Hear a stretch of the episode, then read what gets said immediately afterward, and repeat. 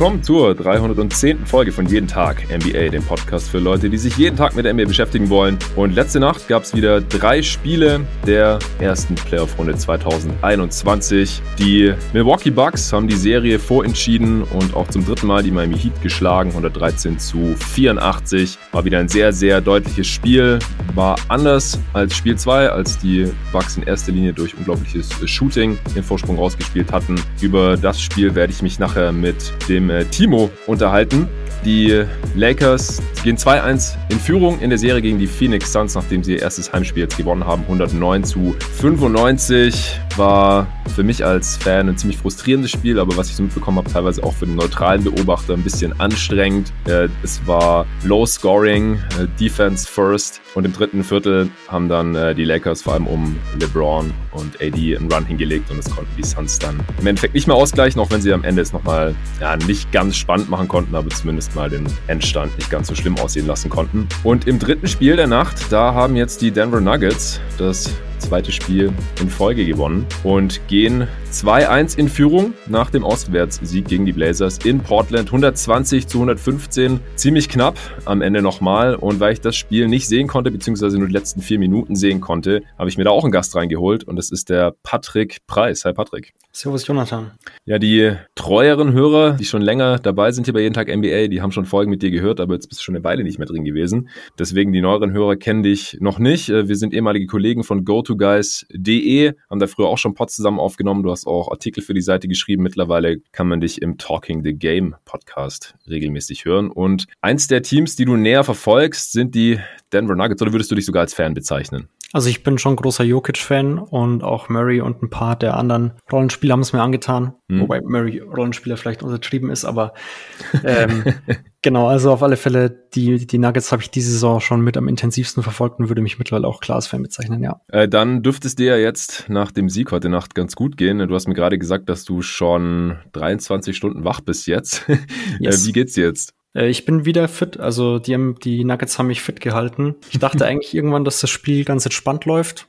Da war die ja doch recht lange mal mit 10 vorne und dann sah es immer wieder ganz gut aus. Aber die Schlussphase hat es dann doch nochmal in sich. Ja, ich habe auch rübergeschaltet, habe gedacht, boah, äh, spannendes Spiel. Äh, dann hat Rivers direkt mal zwei Dreier reingehauen und das hat den Nuggets so ein kleines Polster gegeben, dass es danach quasi durchgehend eigentlich eher ein Two-Possession-Game war. Jetzt gerade für mich, der das Spiel nicht gesehen hat, darfst du gleich noch ein bisschen äh, genau auf den Spielverlauf eingehen dann sprechen wir natürlich über die Hauptfaktoren. Äh, vielleicht gab es auch Adjustments im Vergleich zu den ersten beiden Spielen, die ich hier ja im Podcast auch im Detail schon runtergebrochen hatte. Es äh, nervt mich auch ein bisschen, dass das dritte Spiel jetzt nicht live sehen konnte. Ich äh, werde es dann noch nachschauen, aber dann würde der Pod hier zu spät rauskommen, weil nächste Nacht geht es ja schon wieder weiter mit drei weiteren Spielen. Deswegen hier geht es Schlag auf Schlag und ich denke, das ist jetzt auch die beste Lösung. Mich hat ein Hörer gefragt, wieso ich denn nicht mit dem Second Screen beide Spiele gleichzeitig schaue, wenn zwei kommen. Also ich habe auch bei, habe ich auch letzte Nacht, vor vorletzte Nacht, als äh, Mavs Clippers gegen Suns Lakers lief, habe ich das auch gemacht, aber ich habe einfach gemerkt, ich krieg von einem anderen Spiel einfach nicht nichts mit. So, ich äh, kann ab und zu mal gucken, was der Score ist und das war's. Also zwei Spiele gleichzeitig analysieren, das funktioniert einfach nicht. Ich nutze die Timeouts halt dann auch immer, um äh, mir Notizen zu machen, um mal kurz in die Stats reinzuschauen, um auf Twitter zu gehen, zu gucken, was die Leute da so sagen, da vielleicht ein paar Sachen rauszuhauen und dann geht's halt auch schon weiter und in der Halftime ist es genauso, da mache ich dann auch meine Gedanken und Notizen und dann esse ich vielleicht mal kurz Wasser, gehe aufs Klo und dann geht's da auch direkt weiter. Deswegen zwei Spiele gleichzeitig analysieren ist leider nicht drin. Seht's mir bitte nach. Und deswegen äh, habe ich hier jetzt auch heute auch den Patrick drin und nachher noch den Timo vom Klatsch-Podcast, äh, der Heat-Fan ist. Und da bin ich mal gespannt, wie der jetzt drauf ist nach dem 0 zu 3. Nochmal ganz kurz der Hinweis, bevor es losgeht. Es gibt gerade noch den Deal, den NBA League Pass, den Streaming-Dienst von der NBA, wo man alle Spiele live sehen kann oder on demand oder diverse Zusammenfassungen, NBA TV, auch alte Playoff-Serien sich reinziehen kann ohne Ende. Den gibt's gerade günstiger, wenn ihr auf den Link klickt hier in der Podcast-Beschreibung ähm, oder bei mir im Instagram-Profil at jeden Tag NBA, da ist der auch hinterlegt. Dann äh, kommt ihr direkt zum Sonderangebot. Aktuell kostet der League Pass für die restliche Saison, also die gesamten Playoffs und ich meine, das läuft dann noch bis zum 1. September weiter. Das heißt, die Summer League, die es ja dieses Jahr auch wieder gibt, die kann man dann da auch noch schauen. Ähm, Das kostet jetzt noch knapp 30 Euro für die Premium-Version oder, die, oder 25 Euro für die normale Version. Ich habe seit Jahren den Premium-Pass und kann es einfach nur empfehlen. Da kann man dann auch äh, zwei Spiele gleichzeitig schauen, wenn man das möchte, oder sich den Pass sogar mit jemandem teilen, der dann gleichzeitig gucken kann. Und es ist ein sehr, sehr guter Deal. Es ist nur wichtig, damit ihr die restlichen Playoffs schauen könnt und dann nicht monatlich eben äh, diese Summe zahlt. Der Preis ist aktuell derselbe und es verwirrt dann manche, dass ihr halt das Jahresabo quasi auswählt. Wenn ihr es dann direkt wieder kündigt, dann verlängert sich das auch nicht automatisch für die nächste Saison, denn da ist es dann natürlich um ähm, einiges hochpreisiger für die gesamte Regular Season und Playoffs 2021, 22 dann. Checkt das aus, das Angebot gibt es nicht mehr allzu lang. Äh, gestern habe ich auch noch ein Nikola Jokic Jersey in einem Gewinnspiel auf Instagram rausgehauen. Das war auch noch in Kooperation mit der NBA, aber da könnt ihr jetzt leider nicht mehr tippen, das ist schon durch. Ich hatte es hier im Pod angekündigt, dass ihr mir auf Instagram folgen solltet oder auf Twitter, da habe ich es dann auch noch beworben, wenn ihr dieses, wenn ihr eine Chance haben wollt, dieses Jersey zu gewinnen. Und dazu müsste man jetzt einfach nur alle Serien der ersten Runde richtig getippt haben, was ja schon nicht ganz so einfach ist. Wenn es da mehrere krasse Dudes gibt, die das geschafft haben, dann muss ich den Sieger eben auslosen. So, Portland gegen Denver. Was waren denn jetzt so deiner Meinung nach, was du so da beobachten konntest, Patrick, die Hauptfaktoren in dem Spiel? Was ist bei dir besonders hängen geblieben und äh, was hat da letztendlich auch zum Sieg der Nuggets geführt aus deiner Sicht? Also hängen geblieben sind die vielen Runs, die es gab. Also immer mal wieder, also gleich am Anfang haben Portland losgelegt wie die Feuerwehr 18 zu 9 gestartet. Äh, dann mhm. konnten aber Denver quasi direkt zurückziehen mit einem 17 zu 2 Lauf und waren auch 39 zu 30 vorne nach dem ersten Viertel. Im zweiten Viertel ging es dann eigentlich ähnlich weiter. Da konnte Portland die Führung dann auch nicht mehr wirklich schrumpfen lassen. Denver hat die eigentlich ganz gut so zwischen fünf und zehn Punkten gehalten. Ähm, einfach mit, mit sehr, sehr gutem Shooting. Man hatte zur Halbzeit 12 von 20 Dreiern getroffen. Hat sich auch immer offene Würfe erspielen können, zumindest von Downtown. Der einzige Grund, warum das Spiel eigentlich über längere Zeit dann noch eng war, waren die vielen Turnover, die man hatte. Also man mhm. hat am Ende fast doppelt so viel Turnover gehabt wie die Trailblazers und hat sich dann spätestens in der zweiten Hälfte richtig schwer getan, getan, in der Zone zu finishen. Jokic war dann da auch ein bisschen zu passiv. Also der hat ziemlich stark angefangen, 10 aus 14 ähm, am Anfang, aber dann nur noch 2 aus 9 in der zweiten Hälfte. Mhm. Beziehungsweise ab dem Punkt eben. Und das letzte Field Goal ganz kurz, das war ja dieser Tipp-In dann, um das Spiel endgültig zu besiegen. Ja, also ja, hat genau. quasi nur ein Field Goal gehabt, die gesamte zweite Halbzeit. Hm, zwei, glaube ich, hatte er noch. Ja, aber müsste jetzt nochmal nachschauen. Genau. Also der hatte auf alle Fälle mal eine offensive Sequenz, wo er drei Offensiv-Rebounds geholt hat oder drei Tip-Ins quasi gehabt hätte, aber keinen gefallen ist. Also da war er 0 aus 4 und dann am Ende war er quasi auch äh, 1 aus 2, dann bloß noch bei den Tip-Ins. Ja. Insgesamt auch im dritten Viertel haben sich die Nuggets generell super schwer getan. Also sie hatten die ja, fünf Minuten lang waren es teilweise scoreless. Michael Porter Jr. hat im gesamten dritten Quarter keine Punkte gemacht. Die Nuggets haben dann eigentlich auch kaum Punkte aus dem Spiel heraus erzielen können. Waren auch irgendwie, also das gesamte Team war richtig, richtig mies. Man konnte eigentlich nur über Freiwürfe sich im Spiel halten. Äh, Jokic musste dann da auch das Team so ein bisschen mitziehen. Er hatte zwölf von den 15 Punkten im dritten Viertel. Seit im dritten Viertel schon noch gut gescored. Im vierten war es dann ähm, recht strange. Da haben es dann auf einmal die Denver Guards nicht mehr so wirklich geschafft, einen Entry Pass zu ihm zu spielen. Und das, obwohl dann ja auch fünf Minuten vor Schluss äh, Nurkic ausgefault war. Da musste man dann bei Portland äh, Small Ball spielen mit Carmelo Anthony auf der 5 im Endeffekt, weil Kanter wollte man gar nicht erst reinbringen, der hat davor richtig, richtig schlecht ausgesehen, äh, defensiv und dann ist man mhm. eben ja klein gegangen mit Covington und, und Carmelo auf den großen Positionen. Ja, Covington hat ja dann Jokic verteidigt, habe ich noch gesehen in den letzten vier Minuten. Das war ja auch wild. Ich habe dann ja, auch davor gedacht, haben sie, was, davor ja? haben sie, haben sie es mal mit Melo probiert, zweiter Possessions. Das fand ich auch jetzt nicht so clever, aber äh, da hat er dann irgendwie den Ball teilweise gar nicht bekommen. Also scheinbar haben sie es dann außenrum gut genug verteidigt. Mhm.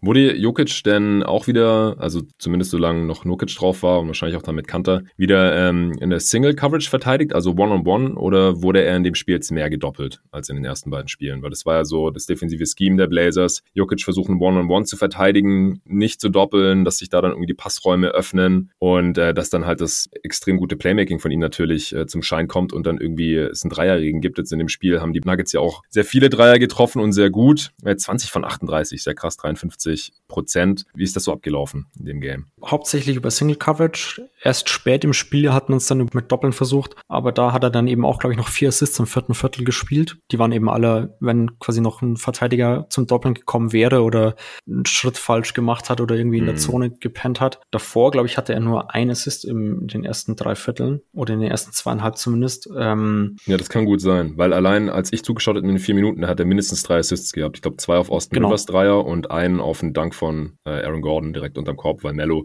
nicht so richtig zum Doppeln kam. Das ist also ganz komisch, der war so im Court in No Man's Land und ja, schon genau. war Aaron Gordon halt frei unterm Korb und hat ihn reingeslammt. Und dann habe ich gerade in den Boxscore reingeschaut und gesehen, oh, Jokic wieder nur fünf Assists. Das war in den ersten beiden Spielen schon äh, ähnlich. Also im ersten hat er nur einen gehabt und im zweiten, ich glaube, auch so fünf. Hm. Äh, das ist ja sehr untypisch für ihn eigentlich, aber das ist halt dann dieser Coverage geschuldet und in den letzten beiden Spielen hat das ja trotzdem sehr gut funktioniert und Jokic hat ja auch insgesamt heute in dem Game wieder 36 Punkte gemacht. Vier von sieben Dreier, das ist ja auch schon fast untypisch für ihn, dass er so viele Dreier nimmt und trifft. Also kann er schon mal machen, aber ist eher ein Low-Volume-Shooter. Also Jokic wieder natürlich der äh, bestimmende Mann in der Offense der Nuggets. Das ist wohl keine Überraschung. Was ist dir noch so aufgefallen? Ähm, man hat versucht, Damien Lillard mit unterschiedlichen Coverages zu beschäftigen oder mhm. unterschiedliche Gegenspieler davor zu setzen. Also angefangen hat's mit Campazzo. Am Anfang, der hat's auch so halbwegs gut gemacht. Die Blazers sind dann trotzdem irgendwie ins Rennen gekommen. Ähm, in der zweiten Halbzeit hat man es dann mit Aaron Gordon wieder probiert. Der mhm. hat das Ganze auch deutlich besser gemacht. Michael Porter Jr. sah richtig schlecht aus, wenn sie ihn gegen Lillard switchen mussten oder wenn er ihn mal verteidigen musste nach einem, nach einem Switch oder einer verpassten Rotation von einem Mitspieler, ist ja. immer zu spät gekommen, hat im Endeffekt lauter leichte Korbleger zugelassen oder eben dann Dreier, Stepback-Dreier zugelassen. Der sah gegen Lillard wirklich total verloren aus. Was mich auch gewundert hat, ist, dass man Shaq Harrison nicht mehr gespielt hat. Der hat nur fünfeinhalb Minuten gesehen, mhm. ähm, weil der hat Lillard eigentlich auch ganz gut beschäftigen können. Also so gut, wie man halt Lillard one-on-one beschäftigen kann. Ja, war in den ersten Spielen ja auch schon. Genau. Ähm, was mir noch aufgefallen aufgefallen ist, ist, dass äh, Jokic im vierten Viertel recht viel Pause bekommen hat. Also die ersten viereinhalb Minuten vom vierten Viertel hat er nicht gespielt. Und im Endeffekt sind genau da die Blazers wieder so halbwegs ins Rollen gekommen, konnten dann auch quasi mit der Jokic-Einwechslung äh, das Spiel wieder ausgleichen. Ähm, dann konnte man sich wieder eine 10-Punkte-Führung erspielen mit Jokic. Also da habe ich mich schon ein bisschen gefragt, warum ähm, Michael Malone da so gepennt hat im Endeffekt. Also weil Dame Lillard ist zwei Minuten davor wieder ins Spiel gekommen und im Endeffekt haben die Trailblazers dann einfach mehr Minuten aus ihrem Topspieler rausholen können. Hm. Das hat mich schon ein bisschen gewundert, weil eigentlich scheut sich Malone ja nicht davor, Jokic auch mal 40 Minuten zu spielen. Jokic ist ja dieses Jahr auch vom Conditioning her sehr gut unterwegs. Ja, in dem Spiel jetzt nur 35,5 Minuten. Das hatte ich ja auch bei Knicks Hawks angekreidet, weil da ja auch Trey Young und Bogdanovic so lange auf der Bank saßen und auch Hunter, die dann nur so 32 bis auch so 35 Minuten und ein bisschen gespielt haben. Und in den Playoffs, in einem engen Spiel, vor allem wenn es halt ohne diese Stars oder diese sehr guten Offensivspieler überhaupt nicht läuft, dann kannst du dir das nicht leisten. Dann musst du die halt drei Minuten früher reinschmeißen, dann spielen sie halt 38 Minuten, 39 Minuten. Das sollte ja normalerweise möglich sein, wenn es kein Foul Trouble gibt oder der Spieler irgendwie angeschlagen ist. Aber jetzt hier heute bei den Nuggets hat es noch gereicht, aber man sieht es auch wieder am On-Wert von Jokic. Er steht bei plus 10. Zweitbester Wert bei den Nuggets halt bei einem 5-Punkte-Sieg. Potter Jr. ist sogar bei plus 14 in knapp 33 Minuten. Ja, vielleicht noch kurz zu Dame Lillard. Die Blazers stehen und fallen mit seiner Performance. Das ist in den ersten beiden Spielen auch schon deutlich geworden. Im letzten Spiel, da hat er ja diesen unglaublichen Stretch im zweiten Viertel gehabt. Jetzt heute im, hat er ganz am Ende auch nochmal ein paar krasse Dreier reingehauen, um dann halt das Spiel einigermaßen knapp zu halten in den letzten vier Minuten. Aber als ich mal reingeguckt habe, stand er bei 2 von 8 von Downtown, am Ende jetzt 5 von 16, 31 Prozent, also super hohes Volumen, natürlich 16 Dreier in 39 Minuten. Das ist krass. Und ich würde auch weiterhin behaupten, dass die Nuggets, solange sie halt nicht Shaq Harris irgendwie 30 Minuten geben, das machen sie einfach nicht, weil er halt offensiv eine Schwachstelle ist. Also wenn Lillard jetzt mal irgendwie, gerade wie im zweiten Spiel, da kam er ja dann auch im zweiten Viertel rein, ähm, mal irgendwie auf Kurs auf 50, 60 Punkte ist, dann hat man wahrscheinlich keine andere Wahl. Dann nimmt man eben Shaq Harrison Harrisons Defizite in der Offense, also er hat halt keinen Wurf und kann für so einen kleinen Guard auch echt wenig auf der Dribble machen und so, nimmt man das dann wohl in Kauf, weil äh, man kann sich halt nicht leisten, von Lillard dann da abgeschossen zu werden. Aber in dem Spiel hier jetzt, da war er nicht so super effizient, auch nur einmal an der Linie, zwei von zwei, also 37 Punkte aus 32 Shooting Possessions, das ist schon noch gut, aber im Endeffekt brauchen die Blazers wahrscheinlich mehr von Dame, wenn sie diese Serie gewinnen wollen, oder? Ja, definitiv. Also er hat am Anfang auch ein paar wildere Dreier gechuckt, meiner Meinung nach. Mhm. Die hätten jetzt nicht unbedingt sein müssen. Klar, die können bei ihm natürlich auch immer mal reinfallen. Ja. Ähm, aber es hat für mich eher so gewirkt, als ob er es ein bisschen erzwingen wollte. Und zu dem Zeitpunkt im Spiel hat es meiner Meinung nach noch nicht so gebraucht. Äh, spät im Spiel, hast du es ja schon gesagt, die letzten vier Minuten, die du auch gesehen hast, da war es natürlich dann wichtig, dass er seine Dreier genommen hat. Da hat er sie ja dann auch getroffen. Also da hat er zwei getroffen. Ähm, Mello hat einen 8-0-Lauf gehabt, zum Beispiel auch im vierten Viertel alleine mhm. mit zwei Dreiern und auch ähm, der Konstamm hat auch nochmal eingetroffen. Genau, und auch CJ McCollum hat dann nochmal eingetroffen. Also ja. da haben sie dann schon ihr Shooting gezeigt. Davor hat es halt recht gehapert. Also man hat sieht es auch 14 von 45, 31 Prozent. Ist vom Volumen her zwar mehr als das der ähm, Nuggets logischerweise, weil man mit Lillard halt einen Schützen hat, der allein schon 16 Würfe nimmt. Und auch McCollum hat heute zehnmal draufgeballert. Ja, drei von zehn. Aber die Nuggets haben sich im Endeffekt einfach die besseren Würfe erspielt von Downtown und konnten dann davon halt profitieren. Die Blazers haben da äh, leider nicht ganz so gut mitspielen können oder mithalten können, sonst wäre das Spiel bestimmt noch mal spannender gewesen, beziehungsweise vielleicht noch mal äh, gekippt in Richtung der Trail Blazers. Ja, also ich denke, ein Spiel, in dem die Blazers nur 14 Dreier treffen, das, ähm, das ist ganz schwierig für die dann zu gewinnen, beziehungsweise sechs weniger als die Nuggets. Das sind ja schon 18 Punkte Differenz. Das muss man dann halt irgendwie anders ausgleichen. Jetzt in dem Spiel habe ich gesehen, haben sie äh, deutlich mehr Points in the Paint gehabt als die Nuggets. 54 zu 30, das ist schon ordentlich. Also da haben sie quasi die Dreier-Differenz schon wieder ausgeglichen. Wie sind denn die Punkte so zustande gekommen? Ähm, es ist natürlich klar, wenn man Jokic als Rim Protector drin hat, dann kann man es immer irgendwie attackieren. Wenn er Drop Defense spielt, dann ist er halt nicht der beste Rim Protector. Wenn er dann da contestet am Ring und wenn die äh, Offensivspieler der Blazers da mit Volldampf schon in die Zone reinkommen, die kleinen Guards, äh, Lillard, McCallum, auch Paul. Aber wenn, was sie jetzt ja auch im zweiten Spiel dann vor allem vermehrt gemacht haben, wenn er im Pick and Roll weiter nach oben kommt, damit die Blazers halt nicht ihre ganzen Pull-Up-Jumper so leicht nehmen können, also wenn er ähm, so zum Hedge hochkommt, dann ist er halt nicht mobil genug, dass wenn sie dann da vorbeikommen, also entweder mit ähm, einem, einem Dribble-Move dann einfach vorbeigehen an, an beiden Gegenspielern, also der Guard hängt dann wahrscheinlich meistens im Screen drin und Jokic kann dann da einfach nicht richtig gut, gut genug zumachen, ist nicht mobil genug, dass er da dann irgendwie sich seitlich bewegen kann und den Weg zumachen kann. Und dann kann er halt auch nicht recovern und dann sind halt Aaron Gordon und Porter Jr. gefragt, dass sie halt da dann die defensiven Help-Rotationen Richtung Korb machen und da dann Würfe contesten oder sogar,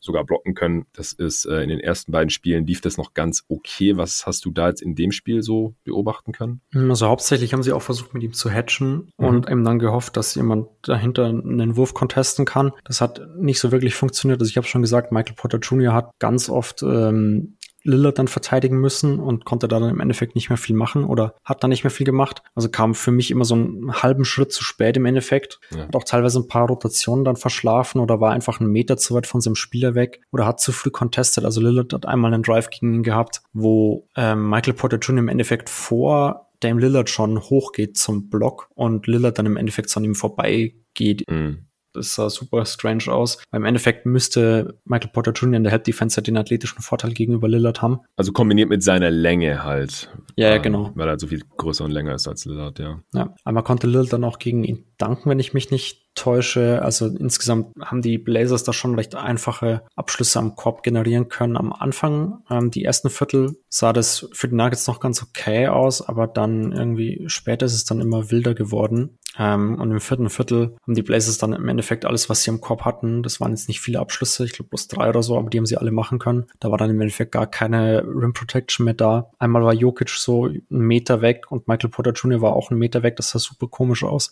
Also sie standen sich teilweise auch irgendwie selber mehr im Weg, als sie da contesten konnten. Aber auch insgesamt haben sich die Blazers schon irgendwie schwer getan, auch am Rim zu finishen. Also es war jetzt nicht so, dass ein Team das super überlegen war.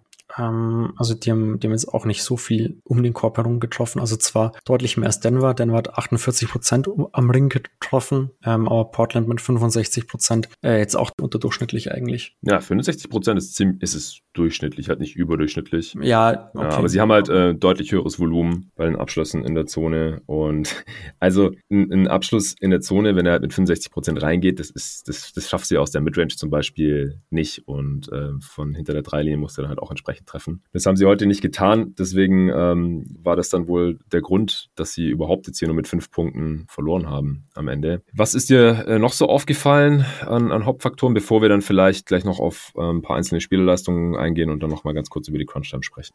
Ansonsten, glaube ich, habe ich gar nicht mehr viel. Also wie gesagt, okay. das Shooting war halt im Endeffekt das Ausschlaggebende für die Nuggets. Und die Blazers konnten es im Endeffekt das ganze Spiel über eng halten, weil sie keine Turnover begangen haben. Ja, also 7,3 Prozent ist wirklich gar nichts. Turnover ja, Percentage, die, die Nuggets halt doppelt so viel ist schon ziemlich schlecht. Eigentlich tun sie sich da auch nicht ganz so schwer normalerweise und begehen nicht ganz so viele Turnover, aber die Defense der Trailblazers war schon ein bisschen ähm, hartnäckig oder pesky heute unterwegs und hat sie da dann doch ein bisschen behindert. Also man sieht sie ja dann auch ähm, an den Freiwürfen, die man bekommen hat. Man hatte doppelt so viele Freiwürfe wie die Trailblazers, also die haben dann schon ordentlich auch teilweise reingelangt. Mhm. Das äh, ist dann im Endeffekt so ein bisschen ja der das Problem an der ganzen Defense gewesen. Ja, war wieder ein offensiv geprägtes Spiel. Die Nuggets sind mit 124er Offensivrating, die Blazers mit 120. Im äh, Dunked On Podcast, da haben sich äh, Daniel Rue und Nate Duncan drüber unterhalten, beziehungsweise haben sich gefragt, was das niedrigste Offensivrating äh, eines Teams sein wird in dieser Serie, äh, das gewinnt. Und ich glaube sogar, dass Daniel Rue 124 getippt hat. das ja, wäre ziemlich krass. Ich glaube auch, genau. Ja, weil in den ersten Spielen, da hatte das Team, das gewinnt ja immer irgendwas mit 130. Also äh, heute nicht ganz so krass, äh, trotz des guten Shootings und der vielen Freiwürfe der Nuggets, was halt auch nochmal so ein bisschen auf die äh, schlechte Quote innerhalb der Dreierlinie rückschließen lässt und halt auch auf die vielen Turnovers. Klar, das fließt auch noch mit ein natürlich ins Offensivrating. Offensivrating sind ja einfach nur die produzierten Punkte auf 100 Possessions. Ja, gibt es jetzt noch einen Spieler, über den wir gar nicht gesprochen haben, der in dem Spiel irgendwie besonders aufgefallen ist? Ich glaube, wir hatten Austin Rivers nur einmal erwähnt. Den sollte man Stimmt, vielleicht ja. nochmal ja, noch mal, Wobei, wir reden ja gleich noch über die Crunch-Time, aber ja, kannst du ruhig schon mal raushauen. Ja, also der äh, ist im vierten Viertel richtig abgegangen, hat 14 seiner 21 Punkte im vierten Viertel erzielt. Ich glaube, davor war er 2 aus 9, am Ende war er dann 7 aus 14, also hat im vierten Viertel alles getroffen. Äh, war dann auch super wichtig. Äh, zum Schluss dann vielleicht auch noch ähm, Jokic mit den richtigen Entscheidungen. Also wir haben schon gesagt, die vier Assists im vierten Viertel, die kommen nicht von ungefähr. Er hat dann eben nicht unbedingt seinen eigenen Wurf forciert, äh, auch wenn er einmal bei dem Offensivrebound im Endeffekt 0 aus 4 gegangen ist oder so. Mhm. Aber das war schon enorm wichtig für die Nuggets, dass sie da dann wieder Ruhe ins Spiel gebracht haben und einen Führungsspieler hatten, der die richtigen Entscheidungen treffen konnte weil davor äh, Ende des dritten Viertels und Anfang vom vierten sah es schon so aus, als ob das noch kippen könnte. Also ist auch die Halle wieder gekommen und das Publikum hat nochmal Lunte gerochen und ja, da hatte ich dann schon fast ein bisschen Angst, dass es nochmal kippen könnte. Also man, ja, Crunchtime besprechen wir ja dann gleich. Ja, ey, Austin Rivers. Nico hat gestern erst auf Twitter geschrieben, ob es einen Spieler gibt, bei dem die spielerische Qualität und das Selbstverständnis, also wie gut der Spieler denkt, dass er ist, weiter auseinandergehen in der NBA als bei Austin Rivers. Und jetzt heute Nacht hat er es äh, gleich mal gezeigt, dass er auf jeden Fall gute Momente haben kann. In 37 Minuten gespielt, 21, 4 und 2 gemacht, am Ende 5 von 10 von hinter der Dreierlinie, weil er gerade halt auch am Ende nochmal richtig heiß gelaufen ist. Sehr, sehr krass. Ähm, ja, ansonsten Aaron Gordon 13 Punkte, äh, Potter Jr. hat mir schon gesagt, äh, 15 und 5 bei 5 von 11 aus dem Feld, 3 von 5 seiner Dreier, also auch hier in dem Spiel hat er seine Dreier wieder getroffen, nachdem er im ersten ja gar keinen getroffen hatte. Wieso hat er nur 15 Punkte gemacht, also in Anführungsstrichen nur, da äh, im Schnitt macht er eigentlich mehr, hast du irgendeine Erklärung dafür, weil seine Quoten sind eigentlich gut, wieso er so wenig Abschlüsse hat? Mm, der war zum einen im ersten Viertel im Foul Trouble, musste dann runter, ja. hat also quasi nicht seine regulären Minuten gesehen, ich glaube, der hat normalerweise 4, 5 Minuten mehr gesehen ja. und und hat es insgesamt nicht ganz so forciert wie sonst, hat auch ein paar Abschlüsse verweigert. Also meiner Meinung nach hat er ein paar Dreier, die er schon hätte nehmen können. Oder auch Campazzo und Morris waren da genauso unterwegs. Ähm, und Michael Porter Jr. hat dann eben öfters gewartet und hat dann nicht wie sonst immer dann doch noch einen Wurf genommen, sondern hat dann den Ball eben wieder zu Jokic oder so zurückgegeben und kam dann einfach nicht in so viele Cuts rein wie sonst, meiner Meinung nach. Okay, vielleicht noch kurz zu Nurkic, weil den habe ich ja gar nicht mehr gesehen, aber der hat ja auch 32 Minuten fast gespielt. 13 und 13 aufgelegt, 6 Assists, aber eben auch 6 Fouls, 5 von 10 aus dem Feld, 5 Offensivrebounds. Äh, mit ihm auf dem Feld waren die Blazers halt plus 9 und das tut dann natürlich weh, wenn er ausfault und man am Ende das Spiel mit 5 äh, verliert. Also die Backup-Center-Position oder Situation der Blazers, die scheint ihnen hier in der Serie ja schon sehr, sehr weh zu tun, weil Kante einfach nicht spielbar ist, wenn es gegen Jokic geht. Und ansonsten müssen sie halt small gehen. Das ist eigentlich wie bei den Phoenix Suns, das ist genau dasselbe Problem. Die haben einfach auch keine richtigen Backup-Center. Heute musste Kaminski spielen. Ich bin fast ausgerastet, nachdem im zweiten Spiel ja Scharic richtig schlechte Minuten hatte. Also mittlerweile ist er auch so weit, dass man wahrscheinlich einfach small gehen sollte. Das hat natürlich massive Nachteile, wenn es gegen Anthony Davis, Andre Drummond und Co. geht. Äh, aber gegen Gasol zum Beispiel wäre das dann, glaube ich, nicht mehr so schlimm. Und dafür hat man dann halt andere Vorteile, gerade in der Offense. Aber gut, das bespreche ich dann nachher noch. Das ist auf jeden Fall offensichtlich ein großes Problem hier, oder? Wenn äh, die Minuten ohne Nokic. Ja, definitiv. Also ich habe es vorhin schon gesagt, Kanter kann im Endeffekt keinen verteidigen, wird von Jokic im Endeffekt alleine ausgespielt, wenn es sein muss. Ist ja auch minus 15 gewesen. Ähm, Nurkic hat sich ganz gut angestellt. Hat In fünfeinhalb Minuten minus 15. Krass, ich ja jetzt ja, erst. Wow. Das war schon ziemlich Wow, null Punkte, ein Rebound. ja, Nurkic hat sich halt mit Playmaking eigentlich ganz, ganz gut gehalten und halt seine Offensivrebounds dann meistens verwerten können oder zumindest einen Teil davon. Äh, aber hat im Endeffekt auch ein paar einfache Punkte liegen lassen und war dann ja, spätestens zum Ende raus auch leicht frustriert, weil er meinte, nicht so viel gefault zu haben, wie ihm dann eben angehängt wurde. Was ich wie auch hast, wie hast teilweise verstehen kann. Ja? Die Whistle hat mich schon ein bisschen irritiert, die die Refs da teilweise gewählt haben. Also Campazzo hatte zweimal richtig Glück. Der hatte zum Beispiel eben ein Fall, was er, was er Nurkic anhängen konnte. Da hat er einen Charge bekommen. Dann haben sie das gechallenged und ich habe schon vor der Challenge geschrieben, ja, wird zurückgenommen, gute Challenge. Und dann durfte ich es direkt wegstreichen, weil sie es äh, dann nicht, doch nicht zurückgenommen. Mhm. Obwohl für mich relativ klar ersichtlich war, dass Campazzo sich noch bewegt hatte und nicht wirklich square war. Aber da hat man ihm dann eben doch das Foul gegeben und auch defensiv hat er noch ein oder zwei Fouls gehabt, die man ihm jetzt nicht unbedingt pfeifen muss, meiner Meinung nach. Mhm. Aber es war jetzt auch nicht gegen Jokic, lustigerweise. Also das letzte Foul war zum Beispiel richtig dumm. Da hat er noch einmal reingelangt. Das war ein ziemlich klares Foul. Aber ansonsten war es jetzt nicht so, dass es so super offensichtliche Fouls immer waren, meiner Meinung nach. Okay. Ja, dann sprechen wir kurz über die Crunch-Time. Also ich habe, wie gesagt, vier Minuten Verschluss reingeschaltet und da hat dann Austin Rivers äh, kurz zwei Dreier reingeknallt und dann waren die Nuggets 102 zu 94 vor. Also davor war 96, 94. Da habe ich gedacht, ah geil, One-Possession-Game, wird bestimmt spannend. Die Nuggets sind dann auch auf acht weggezogen, drei Minuten Verschluss. Da habe ich schon gedacht, ja, wird es schwierig, es ist Zeit für, für Dame-Time. Ähm, was ist dir jetzt außer den Dreiern von Rivers in den letzten paar Minuten dann noch aufgefallen? Ähm, zum einen eben das gute Shotmaking dann, was Lillard auf einmal an den Tag gelegt hat. Also der hat direkt nachdem Rivers sein Dreier getroffen hat, im nächsten Angriff direkt einen Layup gemacht, im übernächsten Angriff nochmal einen Dreier und später hat er dann nochmal einen Dank und wieder einen Dreier gehabt. Ja, einer war so ein, so ein Hashmark-Dreier da von der linken Seite, also so ein ganz tiefer und genau, der, der Dank, der war natürlich auch fett. War halt wieder die Situation, Pick and Roll gegen Jokic, er kommt vorbei und äh, hat dann halt einen relativ freien Dank. Ähm, hat auch einmal noch Norm Powell Paul gefunden, der an der Baseline lang gecuttet ist, nachdem Lillard relativ rein in die Zone gekommen ist. Defense kollabiert. Paul kann reinziehen, konnte auch slammen. Aber auf der anderen Seite äh, konnten die Nuggets dann halt auch ganz gut dagegenhalten, weil halt Covington Jokic verteidigt hat und jedes Mal Punkte dabei rausgekommen sind gefühlt. Also ich glaube, Jokic hat dann da auch noch mindestens einmal gescored direkt über Covington. Das war ja dann wahrscheinlich sein zweites Field Goal in der Halbzeit. Oder halt dann äh, immer die Pässe spielen, nachdem die Blazers da so halbwegs versucht haben, irgendwie zu doublen. Einmal haben sie einen Jumpball forciert mit Mello und Covington da im, im Double. Dann hat es einmal ganz gut geklappt, aber im Schnitt ist es einfach äh, nicht gut genug und, und keine über einen längeren Zeitraum funktionierende Defensivtaktik der Blazers. Ja, sehe ich genauso. Also was mir dann auch noch aufgefallen ist, ist eben, dass die, also ich dachte, das Game wäre schon durch. Es war stand dann 45 Sekunden vor Schluss, hat Campazzo zwei Freiwürfe reingemacht. Und dann stand es ja. 113 zu 103 und dann dachte ich mir schon, so jetzt kann ich mich zumindest so halbwegs zurücklehnen. Mhm. Ähm, aber dann haben es die Blazers nochmal spannend gemacht. Lil hat direkt einen Stepback-Dreier getroffen. Über Aaron Gordon, ja. Genau, über Gordon. Dann gab es äh, Freiwürfe für die Nuggets. Dann gab es das Foul-Game im Endeffekt. Also wurde ja. Fangen gespielt mal wieder. Ja.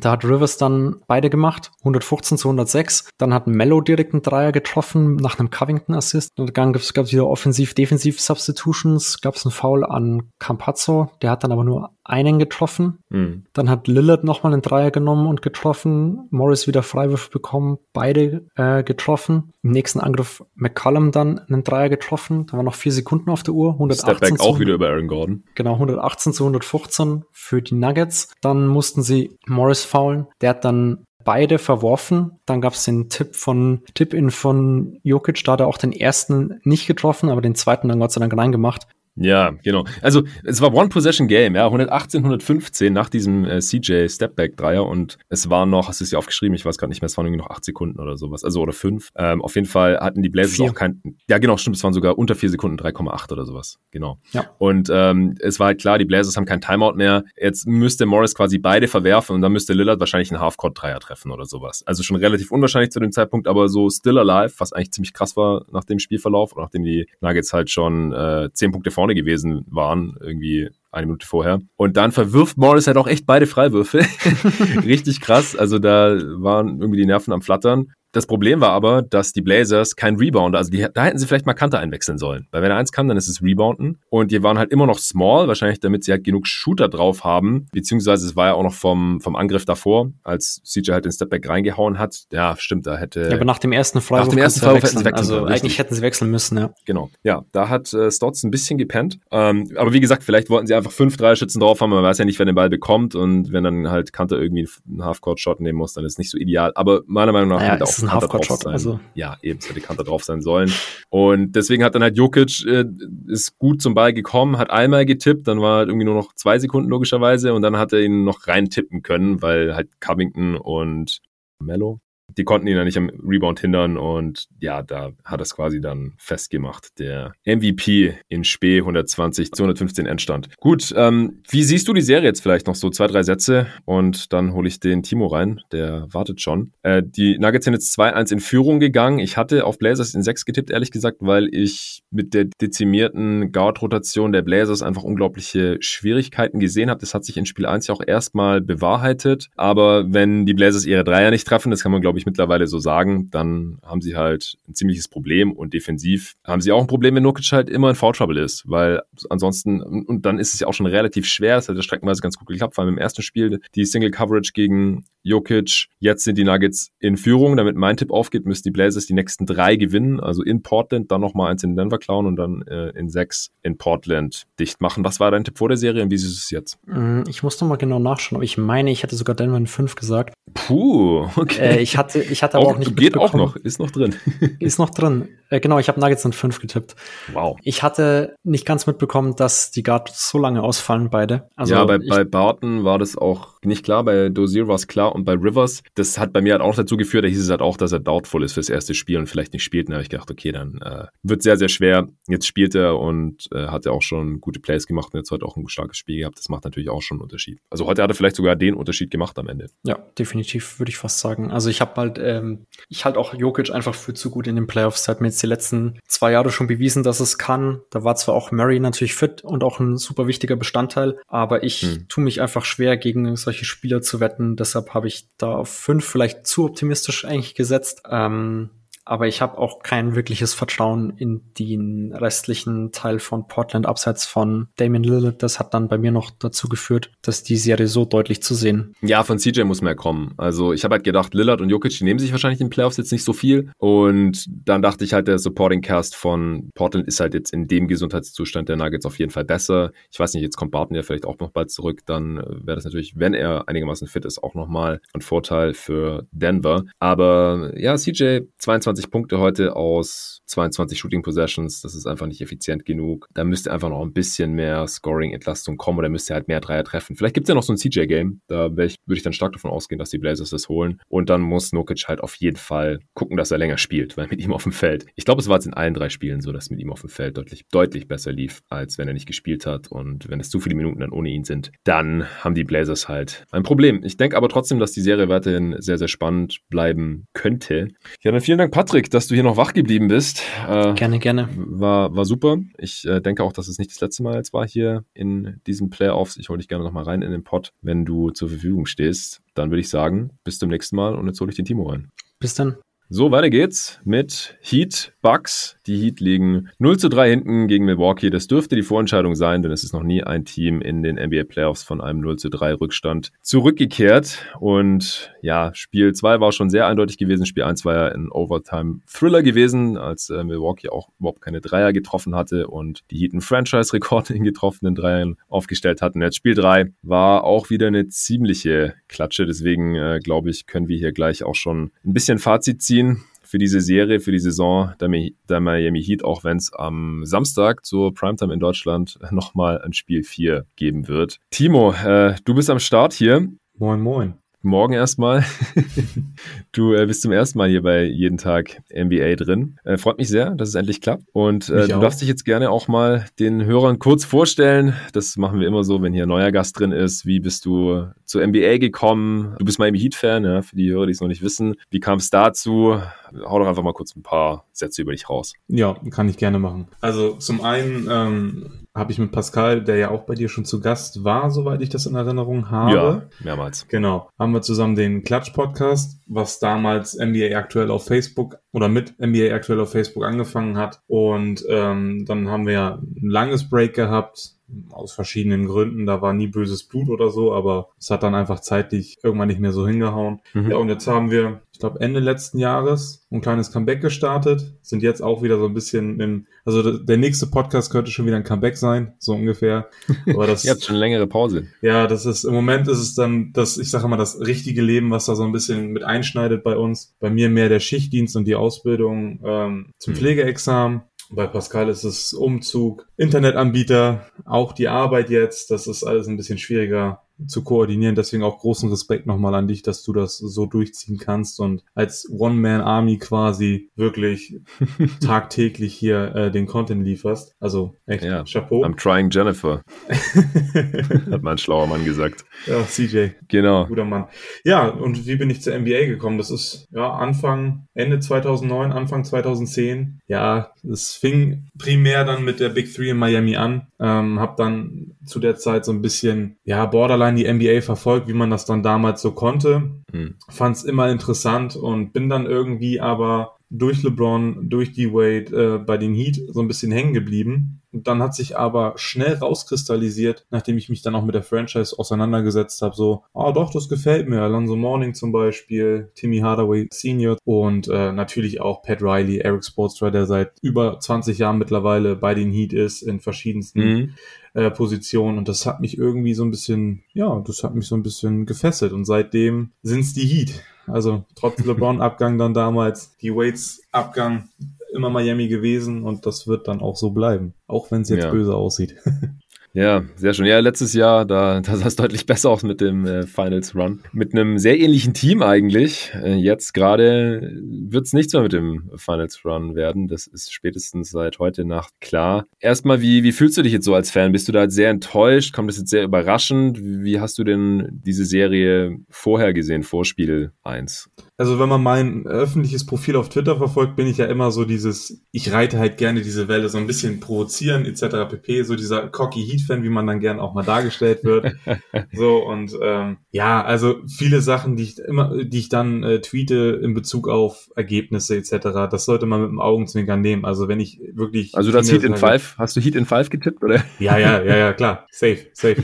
Aber ähm, halt auch mit einem Augenzwinkern, ne? Also es wäre ja vermessen zu sagen, äh, man würde die Bugs wie im vergangenen Jahr, was auch schon für mich eine große Überraschung war, dass es wirklich dann so ausgegangen ist und auch teils so deutlich ausgegangen ist, dass man das dieses Jahr nochmal wiederholen kann, gerade mit Drew Holiday, den man dazu geholt hat, der nun mal um, ich weiß nicht, wie viel Welten der bessere Spieler ist im Vergleich zu Eric Bledsoe, das muss man, glaube ich, einfach ja. so klar konsternieren. Nee, also ich habe echt schon gedacht, ähm, das wird knapp für die Heat, habe natürlich aber Chancen ähm, ja ausgelotst, ne, darf man, darf man wahrscheinlich auch, wenn man sagt, okay, Finals Run und das Team ist ja eigentlich auch ein Team, was nicht unbedingt gerne gespielt werden möchte von anderen Teams. Ja, ja aber in der Deutlichkeit habe ich es dann jetzt auch nicht erwartet, kann aber auch ganz klar sagen, Game 2 und Game 3 waren absolut äh, Welten, die da die Teams getrennt haben. Ja. Teilweise wirklich schwer anzuschauen, wenn man nicht gerade neutral davor sitzt. Ähm, also in aller Deutlichkeit habe ich das nicht so erwartet. Ja, ja ich glaube, das hat fast niemand. Ich weiß nicht, wie viele Leute jetzt im Endeffekt die Heat favorisiert hatten. Die Bucks waren schon der, der offizielle Favorit auch in dieser Serie. Äh, ich hatte auf Bucks in sechs getippt, also habe auch gedacht, dass die Heat hier auf jeden Fall zwei Spiele erholen können. Habe mich aber super auf die Serie gefreut. Ich dachte, das geht da voll zur Sache und die, das ja. wird ein Matchup auf Augenhöhe, nachdem letztes Jahr ja die Heat die Bucks total abgezogen haben, was auch überraschend war. Und dieses Jahr ist eigentlich genau andersrum. Also es ist wirklich nicht spannend spannend. Also Spiel 1 hat ja dann auch noch ziemlich viel versprechend angefangen hier, diese Serie, direkt mal in, in Overtime und äh, klar, dass es mit dem Bucks-Shooting nicht so weitergehen könnte, mit dem der Heat wahrscheinlich auch nicht, das war auch klar. Aber ich hab, hätte dann halt auch gedacht, Sportstra kann entsprechende Adjustments machen. Äh, Butler hatte ja auch im ersten Spiel echt nicht gut gespielt, Adebayo auch nicht. Dass die normalerweise besser spielen können, das, da war ich mir eigentlich auch sicher. Nur das haben wir jetzt halt bisher auch nicht gesehen in dieser Serie. Das ist ja auch ein ganz großer Punkt. Also da bin ich schon ziemlich enttäuscht, wie die beiden Stars äh, der Heat bisher aufgetreten sind. Ich bin auch vielleicht ein bisschen ein äh, Butler und Adebayo Optimist oder Sympathisant. Die Heat haben ja auch einen besonderen Platz in meinem Herzen, nachdem ich mal ein Jahr in Miami gelebt habe und natürlich gerade auch da diese zwei Championships mitgenommen habe und als LeBron-Fanboy natürlich sowieso und auch die Wade-Fanboy, äh, ehrlich gesagt. Ich habe hier im Pod ja auch äh, diverse Rants gehabt, weil die keine All-Stars geworden sind und für Butler im All-NBA Second Team hier den Case gemacht und im All-Defensive First Team. Deswegen, ich bin sehr, sehr enttäuscht von diesen beiden Spielern, muss ich wirklich sagen. Was, was machst denn du da jetzt draus? Was denkst du, was dahinter steckt? Es gab da auch mal diese Gerüchte, dass da irgendwie internes Probleme gibt zwischen Butler und dem Coaching-Staff oder solchen Sachen. Hast du irgendeine Erklärung dafür oder ist es dann doch auch zu einem ganz großen Teil die Defense der Bucks, einfach die sie da einschränken? Also ich glaube, ähm, zu Beginn muss man ganz klar sagen, die Defense ist überragend, auch gestern beziehungsweise heute Nacht wieder. Das war ja Dauerdruck auf die Heat. Ne? Es war teilweise oder teilweise gab es Possessions, wo wirklich Full Court Press gespielt worden ist. Ähm, schon im ersten Viertel, was überhaupt nicht zum Spiel der Heat passt. Ne? Du weißt selber, mhm. sie spielen ja relativ langsam und wenn du dann direkt einen Drew Holiday im Gesicht hast, bevor du überhaupt deine Zone verlassen hast, schwierig. Ähm, ja, also ich bin, wir haben im Vorwege, ich glaube gestern, nee, vorgestern, ne? Einen von den beiden Tagen haben wir kurz geschrieben. Ja. Und da habe ich ja auch gesagt, ja, also da, da müssen die beiden auch mal mit in die Verantwortung gezogen werden. Ähm, auch wenn der Supporting Cast quasi non-existent ist, ähm, zumindest jetzt in Spiel 2 und 3, also da geht gar nichts von der Bank aus. Trevor Ariza trifft gefühlt überhaupt nichts. Ähm, ja. Dann kommt Nicht nur gefühlt, er hat null, null Punkte gehabt letzte Nacht. Ja.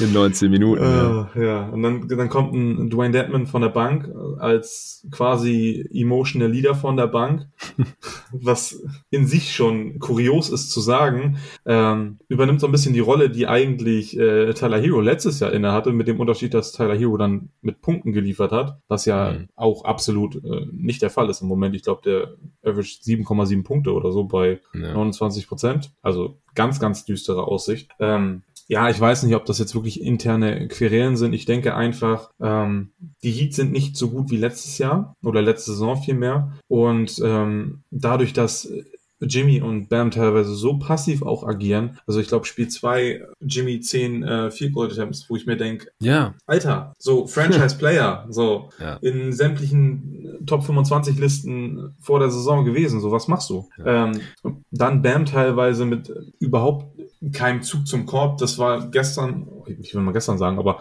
heute Nacht dann ähm, wirklich dieses erzwingen wollen. Gerade die ersten Possessions fand ich war extrem. Also, dass er seinen Midrange-Jumper mhm. da erzwingen wollte auch wenn die Drop Defense das natürlich wieder zugelassen hat. Aber ich denke mir mal, er ist eigentlich sehr skilled, sehr schnell, attackiert. So, Worst Case ist eventuell Block. Große Wahrscheinlichkeit, dass du einen Foul ziehen kannst, gerade bei Brock Lopez, der ja auch teilweise sehr foul anfällig ist. Mhm. Also ich finde, es ist eine ganz, ganz schwierige Kombination. Ich äh, halte hier einen fünfminütigen Monolog, es tut mir leid. Ähm, ja, alles gut. Ich, ich denke, es ist wirklich eine Kombination aus vielen Sachen. Man ist einfach nicht so gut wie im letzten Jahr. Die Bugs sind einfach so, so viel besser durch Drew Holiday geworden.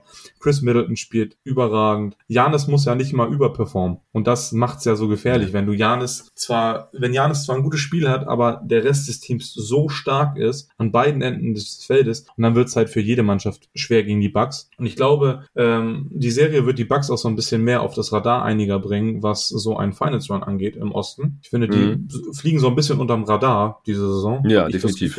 Ähm, Wegen und, letztem ja. Jahr halt auch. Es, es ja. liegt ja auch daran, wie sie letztes Jahr ausgeschieden sind. Ein bisschen vielleicht auch noch vor zwei Jahren, wobei ich ihn jetzt gar nicht so sehr ankreiden würde. Sie haben halt gegen den späteren Champ verloren und das verdammt knapp. Ähm, aber letztes Jahr, ja, das ist ihnen halt noch nachgehangen. Aber ich habe schon die ganze Saison gesagt, die sind jetzt ein anderes Team mit Drew Holiday und auch dann nach dem PJ Tucker Trade. Und ich hatte hier im Pod auch gesagt, also die, die Quote auf dass die Bucks Champ werden oder die Eastern Conference gewinnen, die war verdammt niedrig, gerade im Vergleich mit den Nets. Und ich freue mich jetzt schon so sehr auf dieses Zweitrunden-Matchup, denn die Nets werden die Celtics auch schlagen. Ich denke, das ist klar. Und äh, dann haben wir halt Bucks Nets in der zweiten Runde. Und ich würde immer noch, nach dem, was ich jetzt von beiden Teams gesehen habe, die Bucks leicht favorisieren. Ich habe nichts gesehen, was mich jetzt da vom Gegenteil überzeugen würde. Aber ich kann mir auch vorstellen, dass sie jetzt so in der breiten Masse ernster genommen werden wieder. Ich meine, klar, die Heats sind schlechter, aber es geht halt da schon auch sehr viel auf die Kappe der Bucks, dass sie die Heat hier so demontieren. Ja. Absolut. Also ich bin da auch ganz bei dir. Ähm, so sehr ich auch auf den Heat rumhacken möchte, gerade als Fan, äh, man muss den Bucks halt einfach Credit geben dafür, wie stark sie wirklich performen. Auch ähm, die Nerven zu behalten in Game One. Ja. Und dann jetzt die letzten beiden Spiele, das waren Machtdemonstrationen. Und du hast halt auch das Gefühl, ähm, ein Coach wie Sportstra, der ja normalerweise für vieles oder für das meiste eine Lösung hat, weiß ja. halt gerade auch nicht, wo er ansetzen soll. Natürlich ist viel auch Shotmaking, ne? Die, die Würfe fallen bei den Heat nicht. Defensiv ist es phasenweise okay, aber es ist halt auch einfach nicht diese Heat-Defense, die man normalerweise in den Playoffs erwarten würde. Und da mhm. muss man dann auch die, die Spieler hinterfragen, was den Einsatz angeht. Allgemein finde ich, ähm, in der Bubble hast du gemerkt, so One Goal, One Team. Das habe ich, das Gefühl habe ich im Moment nicht. Ich habe nicht das Gefühl, dass man da zusammen mhm. auf dem Feld steht. Ich habe nicht das Gefühl, dass der Wille und die Motivation so da ist. Und ich finde auch, und was das tut mir dann persönlich auch weh zu sagen, aber ich finde, Goran Dragic sieht alt aus mhm, ja, in der Serie. Auch, also den, den ich auch der, wirklich. Ähm, ich habe gedacht, dass er relativ frisch in die Playoffs kommt und nochmal ähnlich zünden kann wie in der Bubble. Aber auch ähm, jetzt letzte Nacht, ich fand, er sieht wirklich seinem Alter entsprechend aus, was überhaupt kein Vorwurf sein soll. Es ist nun mal leider irgendwann so. Äh, es ist nur der falsche Zeitpunkt. Und ich glaube ja. auch, ähm, um das vielleicht noch zu beenden, wenn du Goran Dragic normalerweise hast, unabhängig davon, ob du ihn von der Bank bringst oder äh, starten lässt, hast du halt immer noch diesen, diese offensive Leitkraft in Einführungsstrichen, wenn ein Jimmy mal sitzt, wenn Bam vielleicht auch mal ein bisschen mehr in der Zone bleiben sollte, anstatt dann das Auge für den Mitspieler zu haben. Und das öffnet den Heat ja auch andere Türen offensiv. Ja. Und das fällt dann auch weg. Das ist echt schade. Also für ihn auch. Ja, definitiv. Ja, äh, Dragic, letzte Nacht, sage ich jetzt auch schon, er war ja letzte Nacht im Prinzip, aber im Spiel 3, da ist er auch gestartet direkt. Das war ein kleines Adjustment, was natürlich dann auch, also mehr Qualität in die Starting Five bringt. Ja, man ist natürlich dann äh, in, in Spiel 2 auch direkt einem hohen Rückstand hinterhergelaufen und vielleicht wollte man da dann ein bisschen gegensteuern, dass man halt die fünf besten Spieler oder die beste fünf auf jeden Fall direkt starten lässt und halt nicht in Kendrick Nunn. Äh, das dünnt dann natürlich die Bank aus, aber das hat halt leider auch nichts gebracht, weil, wie du gerade schon gesagt hast, Dragic jetzt kein tolles Spiel hatte, 29 Minuten gespielt, 3 von 14 aus dem Feld, kein einziges Mal in der Freiwurflinie, 8 Punkte, 2 Assists. Also ich würde auch sagen, der hatte ja in Spiel 1 war das, oder? Da hat er noch, ja, in mhm. Spiel 1, da, da sah er noch ganz gut aus, da habe ich schon gedacht, ja. ey, Playoff Dragic, der Dragon, der graue Drache ist wieder am Start. Aber ja, das, das Niveau konnte er jetzt hier leider nicht halten, was, wie gesagt, ähm, bei seinem Alter jetzt mit Mitte 30 auch vollkommen okay ist. Und vor allem ist er auch total verletzungsgeschunden. Er war ja auch die ganze Saison ja. nie richtig fit. Und dann, ja, hat man vielleicht so ein bisschen gehofft, dass die Heat ihn halt auch schon jetzt in der Regular Season und dass die halt die ganze Zeit nur auf diesen Playoff-Run hinfiebern, damit sie halt irgendwie wieder um die Finals stocken können und die wollen dahin zurück und so. Aber ja,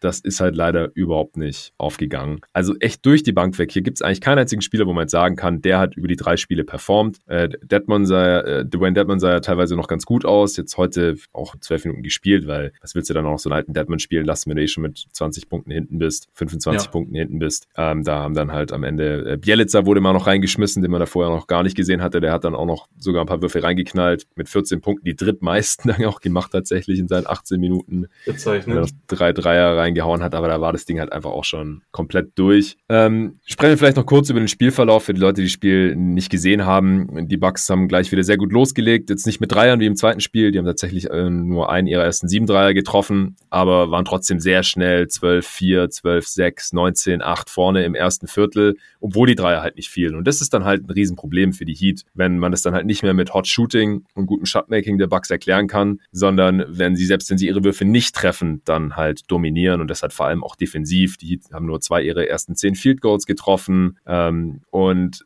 auch die Stars, die konnten im Spiel nicht so richtig den äh, Stempel aufdrücken. Butler hat ein bisschen mehr gemacht, aber halt auch lange nicht so viel, wie wahrscheinlich nötig gewesen wäre, damit die Heat hier mal ein Spiel gewinnen. Weil wenn sie heute Nacht gewonnen hätten, dann wäre die Serie wieder offen gewesen. Ja? Dann hätte man sagen können, ja, wahrscheinlich gewinnen sie auch Spiel 2 und dann gehen die ausgeglichen in Spiel 5 nach Milwaukee. Aber dafür hätte Butler halt der beste Spieler auf dem Feld sein müssen. Er hätte wahrscheinlich eher 38 statt 19 Punkte machen müssen hier heute. Und es ist jetzt auch nicht so, dass der, weil es ein Blowout war, am Ende nicht viel gespielt hat. Er hat 38 Minuten abgerissen, ja. 19 Punkte, 8 Rebounds, 6 Assists, nur zwei Turnovers, einigermaßen gute Quoten. Das ist okay, aber okay reicht halt nicht. Ja, das, wir kennen das ja auch von Butler, dass er, das ist nicht der Dude, der jedes Spiel 30 Punkte macht. Aber letztes Jahr beim Playoff Run, da hat er es halt gemacht, wenn es sein musste. Und wenn er dann mal nur 20 gemacht hat und 10 Assists, dann war das auch okay, weil dann halt ein Dragic 30 gemacht hat oder ein Adebayo dominiert hat gegen die Celtics. Und wenn es halt nicht der Fall ist, dann muss halt Butler eigentlich übernehmen Und das konnte er halt leider einfach nicht. Ja, ich dachte ähm, zur ersten Hälfte, zum Ende hin, da stand er, glaube ich, schon bei 16 Punkten, wenn ich mich nicht recht mhm, erinnere. Sowas. Sechs ja. Rebounds. Ähm, das wird so ein Spiel, wo er wirklich sagt, okay, gut, dann muss ich halt. Aber du hast die Statistiken gerade vorgelesen. Ähm, die zweite Hälfte ging halt ähnlich weiter wie äh, die erste Hälfte. Ich finde sogar in der zweiten Hälfte wurde es noch dominanter, gerade das dritte Viertel von den Bucks. Ähm, ja. Ich habe auch nie das Gefühl gehabt, dass die Heat da irgendwie, selbst wenn sie mal einen kleinen Run gestartet haben, dass da jetzt wirklich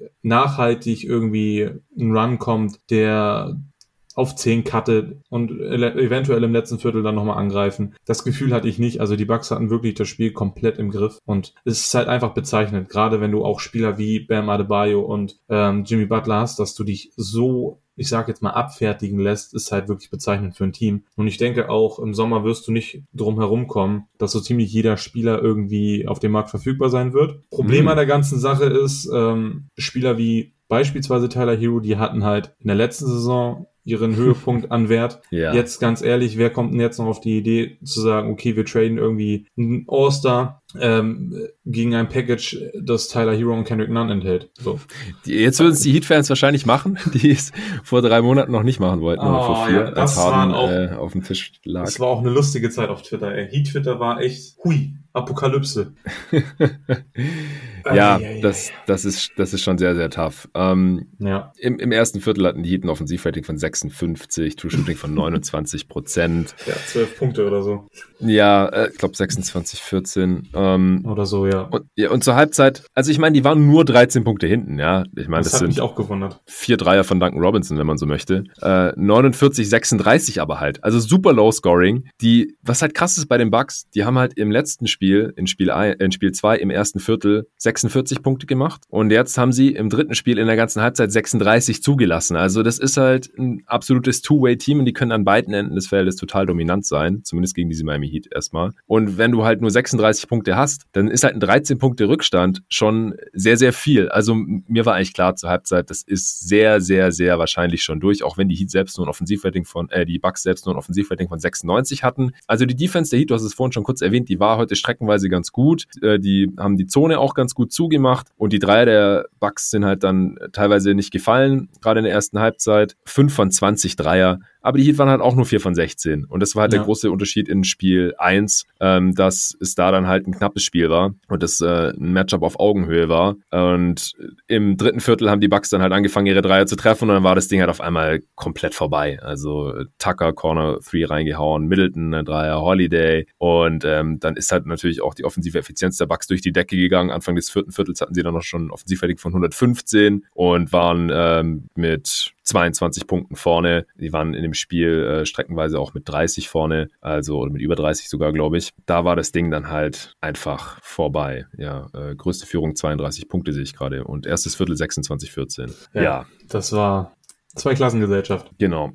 Und das vorhin schon angesprochen, es, es war halt auch nicht so, dass Janis total dominiert hat. Also klar, ich, mir ist auch nochmal aufgefallen, also Ariza gegen Antetokounmpo, das funktioniert halt einfach nicht. Der hat den, der überpowert den ja nicht nur, sondern einmal hat den auch im Face-Up, so im Mid-Post, sowas von stehen lassen.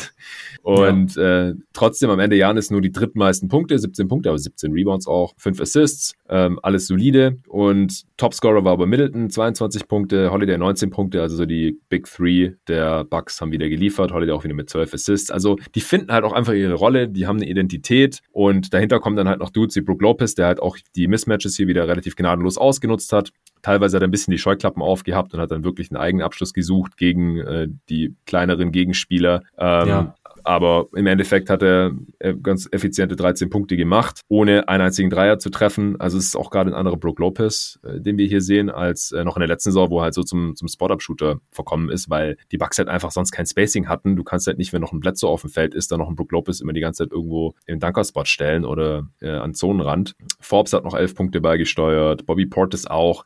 Auch als Bobby Portis drauf war. Die haben ja dann teilweise ähm, die Rotation so gehabt, dass Portis Adebayo verteidigen musste auch den hat er einfach nicht richtig attackiert. Ich verstehe es ja noch, wenn er denkt, Lopez, krasses Hindernis und dann kommt die ganze Zeit noch Janis von der Weakside rein. Aber ein Bobby Portis, den muss ein Adebayo eigentlich nass machen, oder? Ja, das ist auch das Frustrierende mit Bam. Ne? Also du, du weißt selber, dass ich ja wirklich auf dem ähm, Bandwagon ganz vorne sitze und äh, wirklich großer, großer Fan bin. Und aber dieses, das ist, glaube ich, bei ihm auch mittlerweile so ein kleines Mentalitätsding. Ich mag Spieler, die versuchen, die anderen Spieler mit einzubeziehen, gerade wenn es dann Big Men sind. Ne? Das ist immer noch irgendwie was Besonderes. Hm. Man sieht es ja jetzt an unserem kommenden MVP. Das ist einfach, ja. also ohne sie jetzt auf ein Niveau stellen zu wollen, aber das ist einfach schön, wenn man einen Big Man hat, der auch ein bisschen Playmaken kann, der seine Spieler, äh, seine Mitspieler einsetzen kann, etc.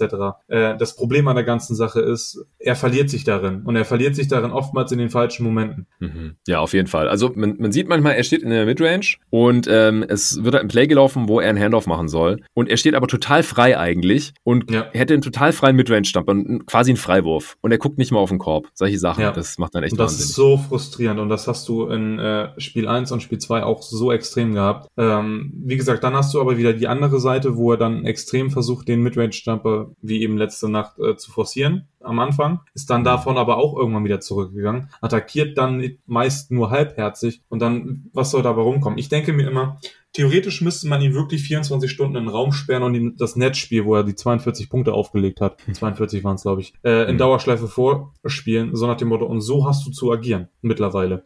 Das Problem ist, ich glaube, es ist wirklich mental bei ihm, dass er einfach dieses Mindset noch nicht hat, zu wissen, wie stark er eigentlich sein kann, selbst offensiv. Und ähm, ich weiß nicht, ob man mittlerweile auch so ein bisschen in Frage stellen darf, ob er dieses Mindset je haben wird. Auf der anderen Seite ist er erst 23, das ist auch noch kein ja. Alter, hat nun mal so ein Alpha wie Jimmy neben sich spielen.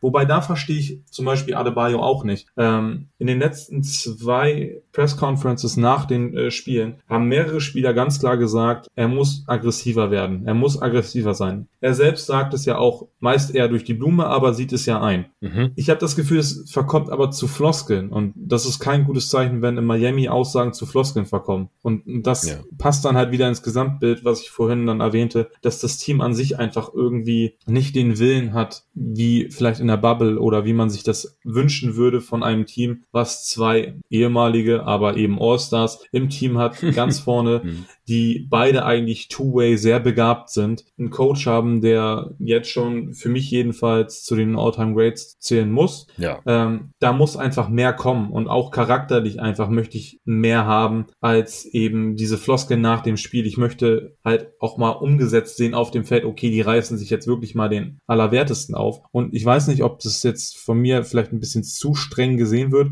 Vielleicht kannst du mir das beantworten. Hast du das Gefühl gehabt, dass wirklich jeder Spieler die letzten beiden Spiele 100% gegeben hat? Nee, nee, nee, eben nicht. Also bei Spiel 2, da kann ich es ja verstehen. Ja, also wenn du halt dir einen Dreier nach dem anderen reinfängst und du hast das Gefühl, du kannst das Gegnerteam einfach nicht verteidigen. Genau. Kann ich mal irgendwie verstehen. Und Spiel 1 war knapp und klar, es ist schwierig, wenn man 0-2 nach hinten fällt, aber man hat dann noch die zwei Heimspiele. Deswegen hätte ich mir jetzt heute in dem Spiel halt eigentlich mal eine Antwort gewünscht. Aber die kam halt nicht. Und ähm, da, wie gesagt, würde ich halt auch einfach voll Butler als Leader in die Verantwortung ziehen. Adebayo, der ist erst 23, das würde ich jetzt ihm jetzt gar nicht so super hart ankreiden ankreiden. Ja, er, vergisst man vielleicht, weil er so früh so gut war und auch einfach älter aussieht, als er ist vielleicht. Aber der hat noch Zeit und den würde ich auch auf keinen Fall traden, anstelle die nein, nein, gesagt, nein. also, wahrscheinlich um Gottes Willen, alle, also, falls das jetzt irgendwie hier alle zu, zur Diskussion stehen. Ähm, nee, nee. Ich glaube, äh, Jimmy den wird man nicht traden, außer er sagt wirklich, okay, irgendwie, das funktioniert wieder nicht oder er macht einen Stinkstiefel, wovon ich aber nicht ausgehe. Äh, und Bam ist für mich auch untouchable auf jeden Fall. Aber der Rest ist halt, man muss halt schauen, wie man sich für die nächste Saison oder für die nächsten Jahre auch aufstellt. Ne? Ja, man kann ja zum Glück Cap Space haben oder es gibt noch diese Oladipo-Option, wenn man mit Bird Rights dann äh, wieder verpflichten könnte. Aber da weiß ja keine Sau, in welchem körperlichen Zustand er sich gerade überhaupt befindet. Bitte nicht, bitte nicht. Ey, das war, war nicht schön anzusehen. Nee, also nicht mal wegen, wegen Depot an sich, der soll gesund werden und ich wünsche ihm auch, dass er noch ein paar Jahre in der NBA spielen kann. Er war verletzt, hat wahrscheinlich auch verletzt gespielt, so wie es jetzt Gerüchte halber heißt. Ist immer im Nachhinein ist es natürlich einfach zu sagen, ja, er war angeschlagen, als er gespielt hat. Ich glaube aber, dass man trotzdem sehen konnte, dass es einfach nicht so passt, wie man sich das vorgestellt hat. Es mag vielleicht auch einfach am Konstrukt der Heat jetzt liegen und es könnte mhm. in einem Jahr schon wieder anders aussehen, aber Stand jetzt würde ich auch eben mit dem Wissen, dass keiner weiß, wann er zurückkommt, wie er zurückkommt, also wäre das für mich wirklich eine Option, die ich nicht unbedingt sehen wollen würde. Ich glaube, bei ihm hängt es auch am Mindset, vom Mindset ab, weil er ist halt ein, äh, im Contract hier, ja, und er wollte ja. wahrscheinlich, egal wo er jetzt war, Indiana, Houston, Miami, halt immer zeigen, dass er irgendwie noch annähernd der Alte sein kann, dass er viele Würfe nehmen und treffen kann und Entscheidungen treffen kann in der Offense und sowas. Und deswegen hat er einfach zu viel versucht und es hat zu wenig ja. davon geklappt. Und wenn er dann, ja, ich weiß halt auch überhaupt nicht, was er jetzt bekommt. Und wahrscheinlich, wenn er nicht das bekommt über viele Jahre an Kohle, dass er sich vorstellt, dann macht er vielleicht nur äh, einen Einjahresvertrag irgendwie. Und dann ist er wieder in derselben Situation. Also ich stelle es mir auch schwierig vor. Ich glaube, wenn er annähernd das bekommt, was er sich vorstellt, dann könnte ich mir auch vorstellen, dass er wieder befreiter aufstell, aufspielen kann und äh, auch wieder teamdienlicher unterwegs ist. Aber das ist halt so ein Riesenfragezeichen, deswegen keine ja. Ahnung. Äh, Duncan Robinson wird Free Agent. Äh, Dragic kann man äh, den Vertrag auflösen und halt auch gerade, wenn man halt über den Capspace gehen möchte. Tyler Hero ist noch im Rookie-Deal. Ja, da, also ich war auch eher dafür, wenn man einen Star holen kann und Hero so das Centerpiece ist von dem Trade. Also da sollte man nicht zögern. Und das zeigt sich jetzt halt gerade auch so ein bisschen. Was denkst du denn? Stößt er eher so vom Skillset, vom Talent an seine Grenzen oder haben die ganzen gegnerischen Teams ihn auch vielleicht auch nochmal gescoutet oder ist es auch es gibt bei ihm auch diese Gerüchte, dass er einfach ganz gerne Party macht und so seinen Star-Lifestyle auslebt und vielleicht ist Basketball dann nur noch sekundär. Ähm, hast du irgendeine Ahnung, was mit Tyler Hero los ist? Das ist ganz schwierig. Ähm, also ich glaube nicht, dass er spielerisch am Ende seiner Entwicklung ist. Ich glaube, da ist durchaus noch was im Tank. Ich glaube aber nicht, dass so viel im Tank ist, ähm, wie seine Stance und er vielleicht auch selbst das sieht. Mhm. Er sich selbst sieht, ist sowieso so eine Sache, wie du gerade schon sagst. Ähm, ich glaube, er hält sehr, sehr viel von sich und hat auch diesen, diesen kleinen Hype, den es dann äh, in der Bubble gab für ihn, den hat er genossen. Ja. Und jetzt ist er jetzt, vor ein paar Wochen kam ja sein eigenes Serial raus und solche Sachen sind dann interessant und Miami ist ja schön zu leben, ne? Das wissen wir ja alle. Auf jeden Fall. Ich meine, du aus erster Hand. Ja. Yeah. Ich glaube einfach, ähm, sein Kopf ist nicht da, wo er sein sollte. Und das ist bei Spielern, die sehr sensibel sind und sensibel auf gewisse Reaktionen äh, oder die sensibel sind und auf gewisse Dinge reagieren, wie zum Beispiel als die Trade Rumors waren, da war ja, da war er ja komplett lost auf dem Feld. Also da ging ja gar nichts. Mhm. Kaum war die Trade Deadline passé, hat er wieder Spiele gehabt, wo er aussah wie Bubble Hero. Ähm, also gerade bei solchen Spielern finde ich es extrem schade, wenn sie selbst mit dem äh, Mindset überhaupt nicht oder so wirken. Wir wissen es nicht, aber so wirken, als wären sie mit dem Mindset überhaupt nicht ähm, zu 100 Prozent bei der Sache. Und ähm, auf dem Feld finde ich ihn teilweise zu arrogant. Ich, es gab jetzt auch, ich glaube im zweiten Viertel war das, äh, er bringt den Ball nach vorne, Spot up, Dreier an den Ring, mhm. wo ich mir denke, Alter, ihr lauft sowieso schon wieder hinterher. Ich glaube, da waren es schon zweistellig. Du läufst nach vorne, drückst mit 20 ab und triffst den Ring. Mhm. Warum? Und das sind so Sachen, äh, die er teilweise im Spiel drin hat, die mich wirklich nerven. Also ich bin auch, ich habe das glaube ich auch ähm, irgendwann mal bei Klatsch gesagt, ich bin mittlerweile echt, ich weiß nicht, ob ich noch Fan von Tyler Hero bin, sondern ähm, wirklich teilweise hoffe, dass da irgendein Angebot kommt, wo die Heat dann mal sagen, so okay und tschüss. So, weil er mich mhm. einfach auf dem Feld mittlerweile total nervt. Ja. Kann ich nachvollziehen. Also sein Game wird da seinem vermeintlichen Status äh, absolut nicht mehr gerecht. Ich bin echt gespannt, wie es weitergeht mit den Heats. Sie sind sehr flexibel jetzt im Sommer. Also der Kern um Butler und Adebayo steht aber alles drumherum. Also das, da laufen entweder Verträge aus oder sollte halt tradebar sein. Aber Duncan sollte man schon halten, oder? Ja, ja, also ich denke schon. Ich, äh, die Free Agency, er wird teuer, ich weiß. Genau, die Free Agency Class ist echt nicht geil und er ist eigentlich ein guter Shooter. Jetzt heute wieder 0 von 4. Ja, das, er ist halt dann auch niemand, also in Spiel 1, da war ja ein ganz großer Faktor, aber da war er auch nicht der Einzige, der getroffen hat. Also ich glaube, er ist halt sehr abhängig von dem, was so um ihn herum passiert und defensiv muss man ihn ein bisschen verstecken und außer Dreier bringt er halt offensiv auch nicht so viel. Ähm, deswegen, ich weiß nicht, hast du schon eine Zahl im Kopf? Wo wäre denn so deine Schmerzgrenze bei den Dollars pro Jahr bei Robinson. Ich glaube, das Problem an der ganzen Sache ist, meine Schmerzgrenze interessiert da keinen, wenn Davis Burtons 80 Millionen für vier Jahre kriegt. Ja, genau. Das ist halt so, das sagt ich, wahrscheinlich der Agent von Duncan Robinson. Bertans so. hat 80 bekommen. Wir wollen, der steigt wahrscheinlich mit 90 ein, mindestens. Ja. Und dann ist halt die Frage, gibt ihm das jemand? Und vor allem gibt ihm das Riley? I don't know. Das ist das Schwierige daran, aber ich denke mal, äh, in diesen Sphären werden wir uns dann befinden, weil die Argumentation ist ja da. Ne? Er hat einige, nicht nur Franchise-Rekorde gebrochen, ist auch der jüngste Spieler gewesen, der, glaube ich, äh, die 300 oder 500? Ich bin mir nicht ganz sicher. Ich glaube 500. Ich glaube auch. Ähm, also einige Milestones sozusagen auch wieder in diesem Jahr geknackt. Da steht das natürlich auf einem guten, auf einem guten Fundament für den Agenten. Ne? Ja. Er ist besser als Bertans, gar keine Frage. Klar. Also. Auf der anderen Seite denke ich mir dann auch immer, klar ist erstmal viel, aber vorausgesetzt, zumindest in der Regular Season kann er das so aufrechterhalten, wie er es jetzt macht. Es ist ein Vertrag, der schon irgendwo tradebar wäre ja. am Ende des Tages. Also ich glaube, du würdest damit nicht ähm, dir die Möglichkeit geben, irgendwann zu sagen, okay, das funktioniert so nicht, wir müssen uns anders aufstellen. Ähm, bei einem guten Angebot lassen wir ihn ziehen. Also würde ich jetzt, Stand jetzt sagen, keiner kann in die Zukunft gucken. Aber ich fände ja 20 Millionen wenn du Bertons als Vergleich nimmst, dann hat er es verdient, können aber halt grundsätzlich darüber reden, ob in Einführungsstrichen One-Trick-Pony wirklich so viel verdienen soll. Nee, vor allem nicht, wenn man äh, über Capspace gehen will oder sowas, dann funktioniert das ja schon nicht mehr so, schränkt sich da komplett ein. Ich habe gerade nochmal geschaut, also er hat in seiner Karriere jetzt 530 Dreier getroffen, also waren es wohl die 500. Ja. Und ich kann mir halt auch vorstellen, Pat Riley, der ist lang genug dabei, dass wenn der Agent sagt, ja, ähm, hier, Bert hat 80 Millionen bekommen, äh, wir wollen das auch oder wollen noch mehr, dann sagt Riley vielleicht, ja, und wir sind nicht die Wizards. Peace. nee, das stimmt. Guck, wo du sonst bekommst. Ja, auf jeden Fall kommen da spannende Zeiten auf die Heat zu. Also ich, ich hoffe, das ist jetzt noch nicht zu früh für die Hörer, weil es gibt halt noch ein Spiel, aber wie gesagt, von 0-3 ist noch kein Team zurückgekommen und ich sehe es halt bei diesen Heat, wie sie bisher hier aufgetreten sind, auch überhaupt nicht. Es kann natürlich immer sein, äh, das haben die Bucks ja letztes Jahr auch geschafft, dass wenn ein Team dann 3-0 vorne ist, dass dann, dass man ein bisschen vom Gas runtergeht und dann fallen die drei vielleicht mal nicht und die Heat spielen ja auch immerhin zu Hause, dass sie dann vielleicht noch irgendwie eins klauen, wenn dann nochmal die Dreier fangen und äh, fallen und Robinson äh, wird ja Free Agent oder noch ein paar andere Spieler bei den Heat ja auch. Wenn die dann vor allem nochmal zeigen wollen und haben die einen guten Tag und kann natürlich sein, dass die Heat die, die Serie nochmal verlängern, aber könnte auch sehr gut am Samstagabend dann durch sein, die Geschichte hier. Ja, da bin ich ganz bei dir, wobei ich natürlich auf einen, zumindest auf einen Gentleman Sweep hoffe. ja, das äh, wäre natürlich schöner. Okay, Timo, äh, hast du jetzt noch irgendwas? Ansonsten würde ich sagen, wären wir hier durch mit Bugseed. Nö, eigentlich äh, haben wir, glaube ich, grundsätzlich viel abgedeckt von dem, was wir über die Serie sagen konnten. Ist halt, wir hätten, glaube ich, beide lieber darüber gesprochen, dass die Heat das Spiel heute geholt hätten, dass wir dann ja. vielleicht nochmal ein bisschen intensiver auf die Serie und die kommenden Spiele eingehen, aber ähm, es ist halt, selbst als sehr optimistischer Heat-Fan wäre es irgendwie vermessen zu denken, dass da jetzt irgendwie noch lange ähm, etwas rausgezögert werden kann. Ich könnte mir gut vorstellen, dass man Samstag dann wirklich nochmal vor, ja nicht vollem Haus, aber vor den eigenen Zuschauern dann irgendwie einen Sieg sich holen kann, aber dann befürchte ich spätestens in Milwaukee ist es dann auch ähm, ja. dann rum. Also spätestens. Bucks in Five wäre jetzt so, glaube ich, meine Prediction für die letzten zwei Spiele dann. Ja, meine wäre eher Bucks in vier, ehrlich gesagt, tut weh, ja. aber ich sehe gerade nicht, wie die Heat das Spiel gewinnen.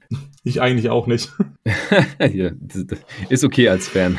ja, eben. Ich dachte mir das. Äh, Di Vincenzo hat sich irgendwie noch einen Fuß verknackst in dem Spiel. Der ja. war dann raus. Ich hoffe, das ist nichts Schlimmeres, weil er ist natürlich ein Starter bei den Bucks, der fünftwichtigste natürlich. Aber das äh, können sich die Bucks eigentlich nicht erlauben, dass er hier länger fehlt. Jetzt klar, im nächsten Spiel, wenn er da irgendwie, fraglich ist, ob er spielen kann und sowas, dann soll er lieber draußen bleiben. Aber für die nächste Serie, da brauchen sie ihn dann auf jeden Fall. Das äh, ja. war jetzt noch wissenswert, aber ansonsten denke ich, sind wir durch. Ich denke auch. Hat mir Spaß gemacht. Schön, dass es endlich geklappt hat. Ja, freut mich auch. Äh, folgt Timo auf jeden Fall auf Twitter unter @timo_ctb. Mhm. Er hat es ja vorhin schon selber angeteasert, wie er da unterwegs ist. 100% äh, Heat-Fan natürlich, aber auch Takes zu äh, anderen Spielern und anderen Teams und so weiter.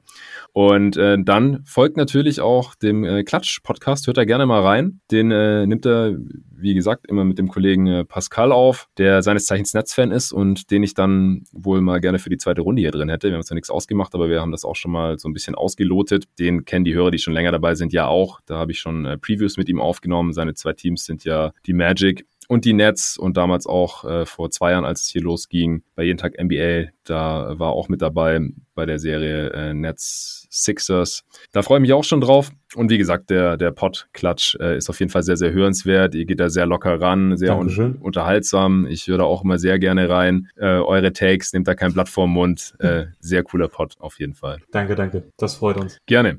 Gut, dann äh, werde ich jetzt hier gleich, sobald der Timo raus ist, noch über Suns Lakers sprechen.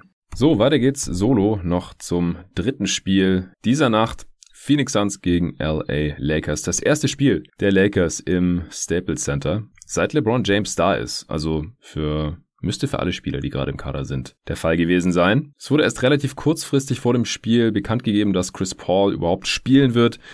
Und er ist einfach nicht der gleiche. Er ist ein Schatten seiner selbst, muss man leider einfach so raus sagen nicht mehr, weiterhin nicht ganz so angeschlagen wie im ersten Spiel, aber unterm Strich ähnlich unterwegs wie im zweiten Spiel, würde ich sagen. Es ist jetzt nicht so, dass die Suns besser wären, wenn er gar nicht auf dem Feld stehen würde, denn Die Alternativen sind natürlich auch begrenzt. Cameron Payne ist einfach ein Scoring-Punch von der Bank, hat er heute auch wieder gezeigt. 15 Punkte gemacht in 26 Minuten, 6 Assists auch, 4 Steals. Der bringt Energie rein, aber das ist einfach nicht annähernd der Floor General. Der Chris Paul ist natürlich auch nicht der Defender.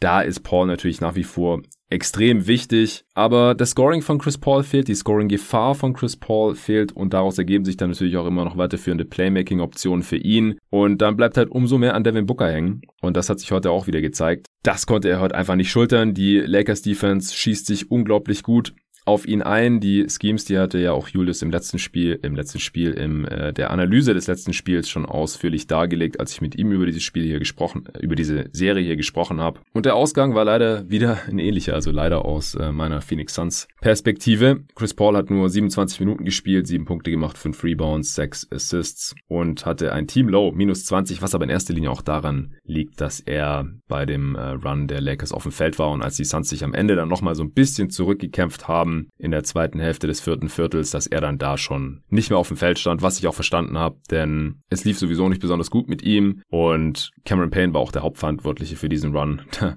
hat er noch drei Dreier reingeknallt und die Lakers waren schon ein bisschen vom Gas gegangen und dann wurde es nochmal einigermaßen knapp, aber auch da haben die Suns dann nicht alles perfekt gemacht und deswegen wurde es dann auch nicht mehr so wirklich spannend. Auf der anderen Seite war Anthony Davis wieder der Topscorer der Lakers mit großem Abstand mit 34 Punkten, 11 Rebounds. LeBron hatte wieder eine sehr ruhige erste Halbzeit, also auch LeBron kann mir kein Mensch erzählen, dass der bei 100% ist und äh, jetzt hier erstmal den Beobachter macht und sich vielleicht ein bisschen schonen will für spätere Playoff-Runden. Nee, der Dude ist einfach nicht bei 100%, das sieht man. Aber im dritten Viertel hat er mal kurz Gas gegeben und am Ende 21 Punkte, 6 Rebounds, 9 Assists gehabt, aber auch 7 Turnovers. Der Anthony Davis auch 5 Turnovers, was auch an der ziemlich stressigen und streckenweise sehr, sehr guten Phoenix Suns Defense lag. Die Defense der Lakers war genauso gut und deswegen war das hier auch teilweise ein sehr low-scoring Game was auch an der guten Defense lag bei der Teams. Aber gerade die Suns, die haben auch relativ machbare Looks, die sie in der Regular Season regelmäßig verwandelt haben, heute nicht für sich nutzen können. Ich werde jetzt mal noch kurz den Spielverlauf nachzeichnen, aber der Pod ist schon relativ lang und ich bin auch ziemlich durch. Deswegen werde ich mich da jetzt nicht zu sehr drin verlieren. Im ersten Viertel ging's ganz ordentlich hin und her. Anthony Davis hat in erster Linie Jay Crowder im One-on-One wiederholt attackiert. Da wurde teilweise die ganze Seite für Davis frei gemacht. Crowder kann ihn einfach nicht wirklich halten und was für die Suns gerade noch viel schlimmer ist, ich meine, dass man Anthony Davis nicht wirklich einschränken kann, das war klar, ist, dass Crowder halt vorne aktuell ein absoluter Non-Faktor ist und seine Dreier überhaupt nicht trifft. Crowder ist ein streaky Shooter, das war schon immer. Aber in den ersten drei Spielen, da geht wirklich gar nichts für ihn, gar nichts bei ihm. Eins von sieben von drei heute auch wieder für neun Punkte. Michael Bridges, der hat ein gutes erstes Viertel, ist da relativ aggressiv aufgetreten. Chris Paul hat seine ersten beiden Würfe getroffen. Das konnte einen optimistisch stimmen, aber wie gesagt, Paul am Ende sieben Punkte, Bridges sechs Punkte, der war auch streckenweise dann total unsichtbar. Ich glaube, der ist einfach ziemlich bedient, damit LeBron über große Strecken verteidigen zu müssen. Dann als LeBron nicht drauf und Bridges drauf war, hat er dann teilweise Schröder verteidigen müssen, was auch nicht so richtig ge geklappt hat, aber es ist halt auch eine krasse Umstellung, wenn du in einem Angriff LeBron verteidigen musst und dann irgendwie zwei Minuten später äh, Dennis Schröder verteidigen musst, der dann auch einfach an ihm vorbeigezogen ist. Und es sind halt seine ersten Playoffs. Bridges ist noch ein junger Spieler. Da ist mit solchen Sachen leider auch einfach zu rechnen. Booker hatte auch keinen guten Start ins Spiel. Die Lakers machen da einfach unglaublich gut die Räume zu, wenn er am Ball ist. Auch die Defensivrotation der Lakers, die sind unglaublich, die sind total auf Zack. Die, Lakers, die Suns können ganz, ganz selten mal einen wirklich freien Wurf rausspielen und die so halb offenen, wo dann noch ein relativ später Closeout kommt, die sind halt heute auch einfach nicht gefallen. Auch bei Booker fiel der Dreier wieder nicht. Eins von vier heute. Einer war so weit offen, da gab es mal eine wenigen Breakdowns in der Defense der Lakers und den hat er auch gebrickt. Am Ende Booker 19 Punkte, vier Rebounds, sechs Assists, vier Turnovers. Am Anfang hat er das mit den Ballverlusten besser im Griff gehabt. Das war ja noch in Spiel 1 vor allem ein Riesenproblem gewesen, nachdem er dann äh, auf einmal die, der primäre Initiator der Suns Offense sein musste. Nachdem Chris Paul sich verletzt hatte, da hat er einen Turnover nach dem anderen äh, begangen gegen die äh, langen Defender, die ihn halt dann auch immer äh, trappen, beziehungsweise sobald er einen Schritt Richtung Zone macht, dann auch crowden. Also es gibt einfach überhaupt keine einfachen Würfe für Devin Booker. Er kann sie sich auch schwer erarbeiten in dieser Serie. Und wenn er dann halt seine patentierten Würfe vom Elbow nimmt oder auch die Floater, die sind heute einfach nicht besonders gut gefallen. 19 Punkte aus 22 Shooting Possessions, das ist schon echt schlecht. Muss man so sagen. Am Ende war auch selbst frustriert, ist noch ausgefault. Das letzte Foul war dann auch ein Flagrant 2, da hatte Dennis Schröder bei einem Layup einfach in der Luft weggeschoben. Äh, fand ich auch total daneben ist unnötig, war jetzt nichts total Wildes, aber sowas kann man sich dann einfach sparen. Wer wieder als einziger Spieler der Suns eigentlich, wenn man Pay nicht dazu zählen möchte und das, ja, kann man schon machen, aber vor seinem Run im vierten Viertel hatte er auch kein besonders gutes Spiel. Das ist äh, DeAndre Ayton, 22 Punkte, wieder 11 von 15 aus dem Feld, 11 Rebounds, 4 Offensivboards heute auch wieder da äh, ein bisschen aufräumen können. Auch zwei Blocks, vier Turnovers, aber auch, ja, auch Aiton, der, der hatte vor allem in der ersten Halbzeit sehr gute Szenen, hat er die Suns auch im Spiel gehalten, aber in der zweiten Halbzeit, da war dann vielleicht auch einfach irgendwann durch, hat 41 Minuten gespielt. Auch für ihn sind es natürlich die ersten Playoffs und es ist natürlich auch ein unglaublicher Stress die ganze Zeit. Drummond, Anthony Davis da an den Körben zu battlen und äh, dann die ganze Zeit noch zu gucken, wo ist LeBron und äh, den auch irgendwie mit zu verteidigen. Deswegen hat er dann auch mal ein paar Rotationen verschlafen in der Offense hat er sich in der gesamten Serie ja eigentlich nur auf Abschlüsse am Korb beschränkt gehabt. Ich glaube, in der Halbzeitpause muss dann die Ansage gekommen sein, so ja, nimm ruhig mal aus der Midrange, wenn es so gut bei dir läuft, weil es ist halt auch krass, wenn Aiden irgendwie als einziger Spieler hier 80 Prozent aus dem Feld wirft oder so und er trotzdem nicht so super viele Abschlüsse hat. Und dann kann ich schon verstehen, wenn man das mal ein bisschen diversifizieren möchte. Auf der anderen Seite habe ich bei einem Spieler wie Aiden auch immer Angst, dass wenn er dann halt irgendwie ein, zwei Midranger brickt, was dann auch passiert ist, direkt im dritten Viertel, dass bei ihm dann so ein bisschen das Selbstbewusstsein weggeht und die Aggressivität dann auch flöten geht. Und ihm wurden auch relativ viele Bälle rausgeschlagen nach äh, Durchsteckern, die auch schon oft dann deflected wurden. Er hat einfach so wenig Platz in der Zone gegen die Lakers und so kam es dann halt auch zu seinen vier Turnovers. Er war nicht wirklich in Foul Trouble heute, vier Fouls, das war kein Problem, das ist ja auch immer so ein bisschen die Angst. Denn von der Bank dahinter kommt dann entweder ein Charic, aber heute kam da Frank Kaminski und ich habe gedacht, ich sehe nicht richtig, den wollte ich in den Playoffs auf keinen Fall sehen, denn der hat halt körperlich diesem Lakers-Team überhaupt nichts entgegenzusetzen und vorne, wenn es nicht gerade ein freier Dreier ist, halt auch nicht. Er hatte zwei Layups, die waren beide total contested und richtig miese Abschlüsse natürlich nicht drin. Und wieso die Minuten mit Kaminski gegen die Lakers nicht absolut verloren gingen, also er hat sogar einen On-Wert von null, also die Lakers konnten die Suns nicht ausscoren in diesen fast sieben Kaminski-Minuten. Das lag eigentlich in erster Linie daran, dass Drummond mit drauf war und der die ganze Zeit gedacht hat, er hat ein Mismatch im Low-Post und dann versucht hat, gegen Kaminski aufzuposten und das hat meistens nicht funktioniert. Kaminski hat ihn sogar einmal geblockt im direkten Matchup.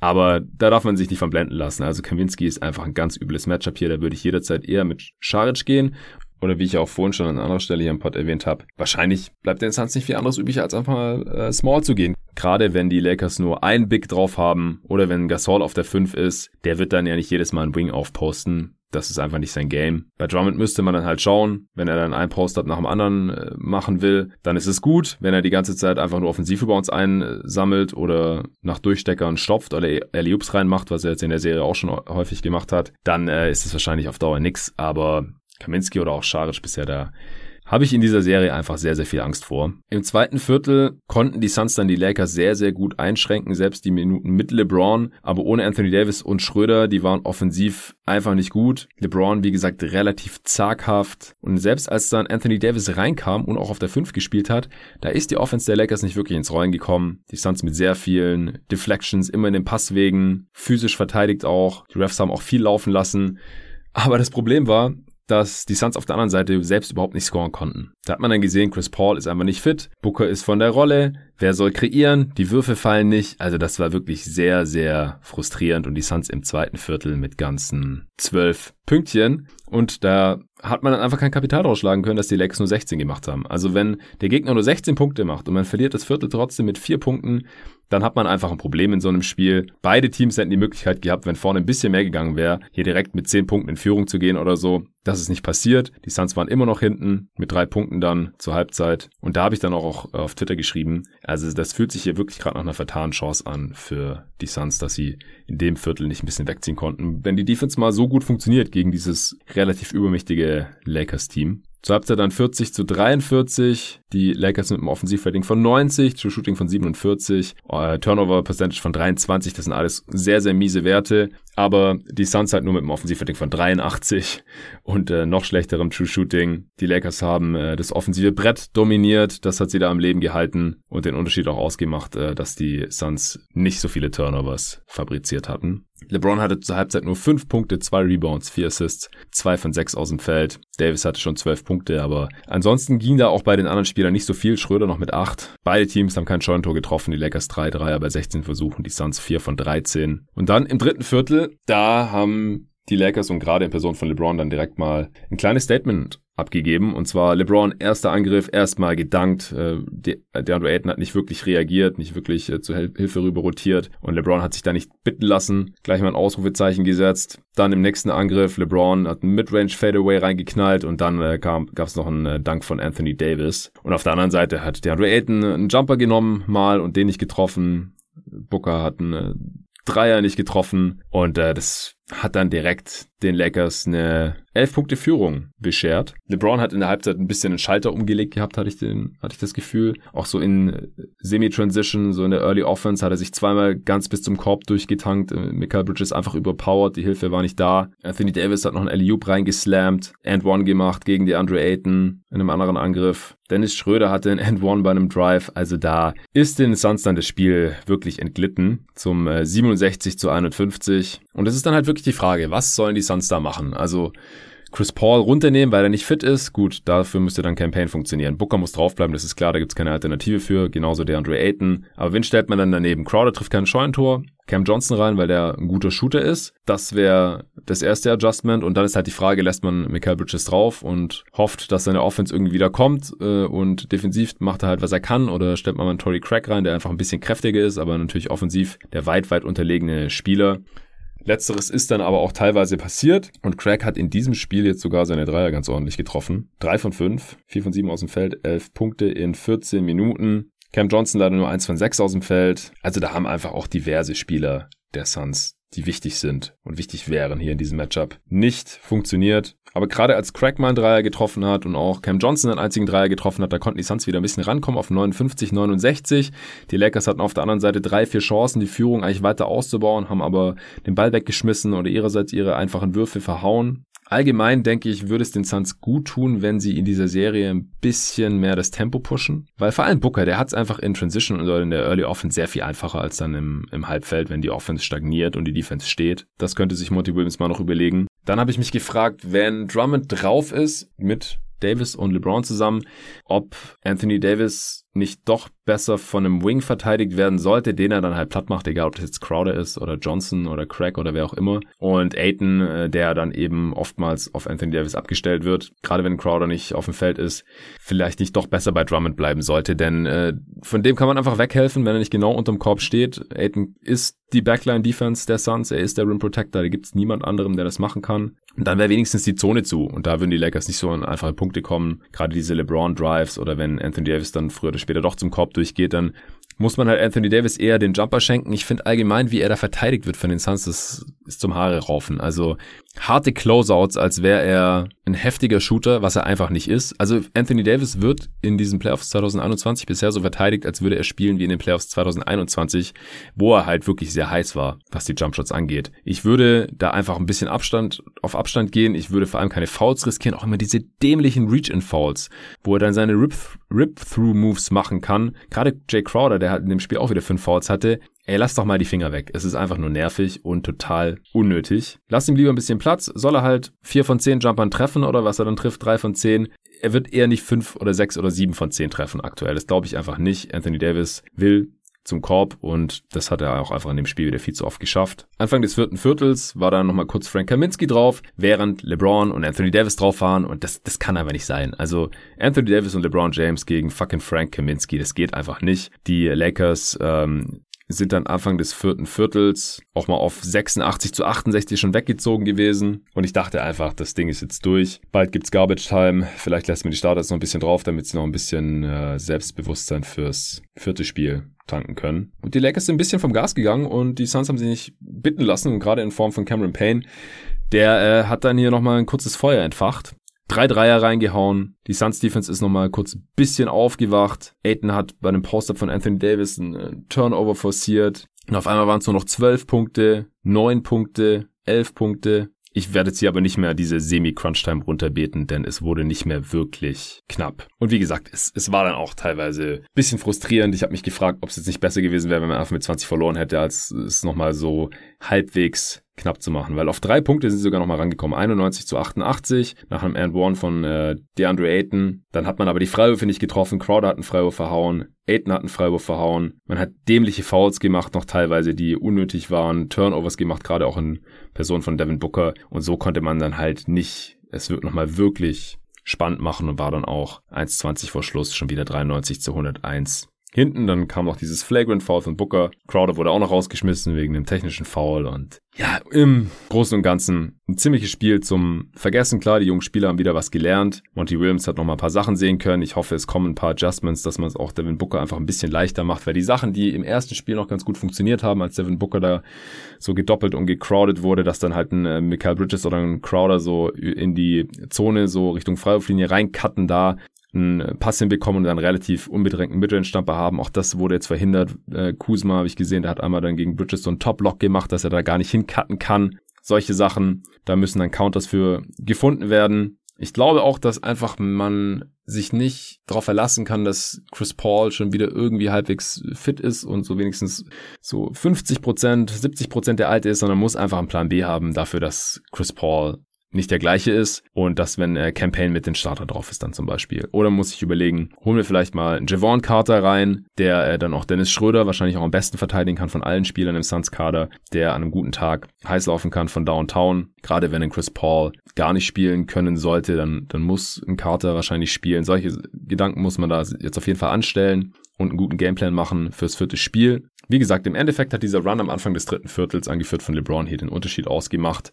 In diesem Spiel, da haben sich die Suns nie wieder so richtig von erholt. Und äh, der allergrößte Faktor ist natürlich, dass Chris Paul nicht fit war. Das ist super schade. Einfach, dass Chris Paul schon wieder pünktlich zu den Playoffs sich verletzt. Diesmal was ganz anderes als sonst. Keine Unterkörperverletzung, kein Hamstring, Oberschenkel, irgendwas, sondern ein Stinger, ja, also eine total random Verletzung in der Schulter, wo man halt auch nicht wirklich weiß, wie lang dauert es noch. Es kann in den nächsten zwei Tagen quasi verheilen, habe ich gelesen. Es kann sich noch ewig hinziehen. Es kann sich verschieden auswirken auf seine Leistungsfähigkeit. Aber ohne einen fitten Chris Paul wird es einfach verdammt schwer, noch überhaupt ein Spiel zu gewinnen in dieser Serie. Und dann sind es halt Lakers in fünf.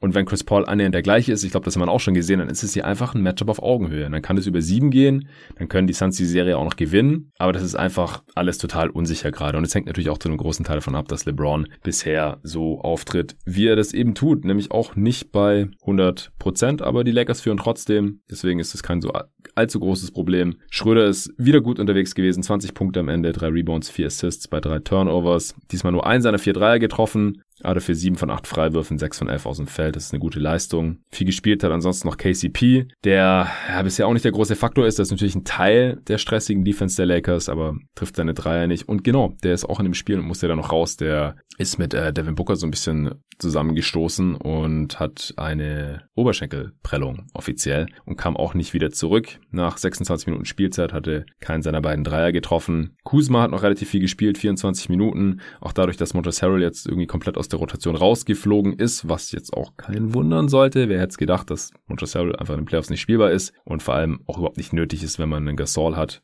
der fast 17 Minuten gespielt hat. Aber wie gesagt, das sehe ich jetzt in dem Matchup als gar nicht so problematisch an. Für die Suns, da war es auch minus 11 heute. Würde ich nicht allzu viel drauf geben. Aber Kuzma, 2 von 12 aus dem Feld, zwei seiner 8 Dreier, 8 Punkte, aber 10 Rebounds, ne, auch viele Hustle-Plays, gerade auch in der Defense, an den Brettern, drei Offensiv-Rebounds. Caruso hatte auch wieder ein gutes Spiel, gerade defensiv dadurch, dass die Suns am Ende noch ein bisschen heiß gelaufen sind von drei, gerade in Form von Campaign, äh, waren sie 11 von 29 von hinter der Dreierlinie, 38 Prozent. Liest sich natürlich ganz gut, aber 11 Dreier ist auch einfach zu wenig, denke ich, gegen dieses Lakers-Team, die ihrerseits nur 7 von 28 getroffen haben, aber sehr viel deutlich an der Linie standen, natürlich wieder die Bretter kontrolliert haben, 36 Prozent Offensiv-Rebound-Rate, das ist auch einfach zu viel. Da können sie dann auch ihre relativ schlechten Quoten und vielen Turnovers ganz ordentlich ausgleichen. Ja, am Ende 109 zu 95, wie gesagt, die Lakers mit 111er Offensivrating, das ist noch okay. Die Suns 97. Pff, das reicht nirgendwo hin. Das soll es auch gewesen sein für heute. Ist ein längerer Pod geworden, aber dadurch, dass die Saison der Heat quasi beendet ist und ich zwei Gäste auch drin hatte und dann noch dieses sehr wichtige Spiel natürlich mit Suns gegen Lakers, ist es jetzt eben so. Ich hoffe, der Pod hat euch gefallen. Vielen Dank fürs Zuhören und wir hören uns morgen wieder. Da geht es dann weiter mit Knicks Hawks, Spiel 3, bei einer ausgeglichenen Serie. Es geht nach Atlanta, da bin ich sehr gespannt, werde ich mir komplett reinziehen. Dann läuft da irgendwann parallel Nets gegen Celtics. Das werde ich gar nicht sehen können. Das äh, schaut sich aber der David natürlich an als glühender Celtics-Fan. Erstes Spiel in Boston. Vielleicht können die Celtics noch was reißen. Ich glaube eher nicht, aber das wird mir dann der David morgen erzählen. Hier im Pod. Und dann kommt Spiel 3. Clippers, Mavs in Dallas. Das erste Spiel in Dallas für Luca. Ich bin sehr gespannt, ob die Clippers jetzt hier nochmal irgendeine Form von Antwort geben können. Vielleicht sogar dieses Spiel jetzt holen oder ob die Mavs die Serie jetzt auch schon mit 3-0 vorzeitig closen können. Das gibt's hier morgen im Pod zu hören. Bis dahin.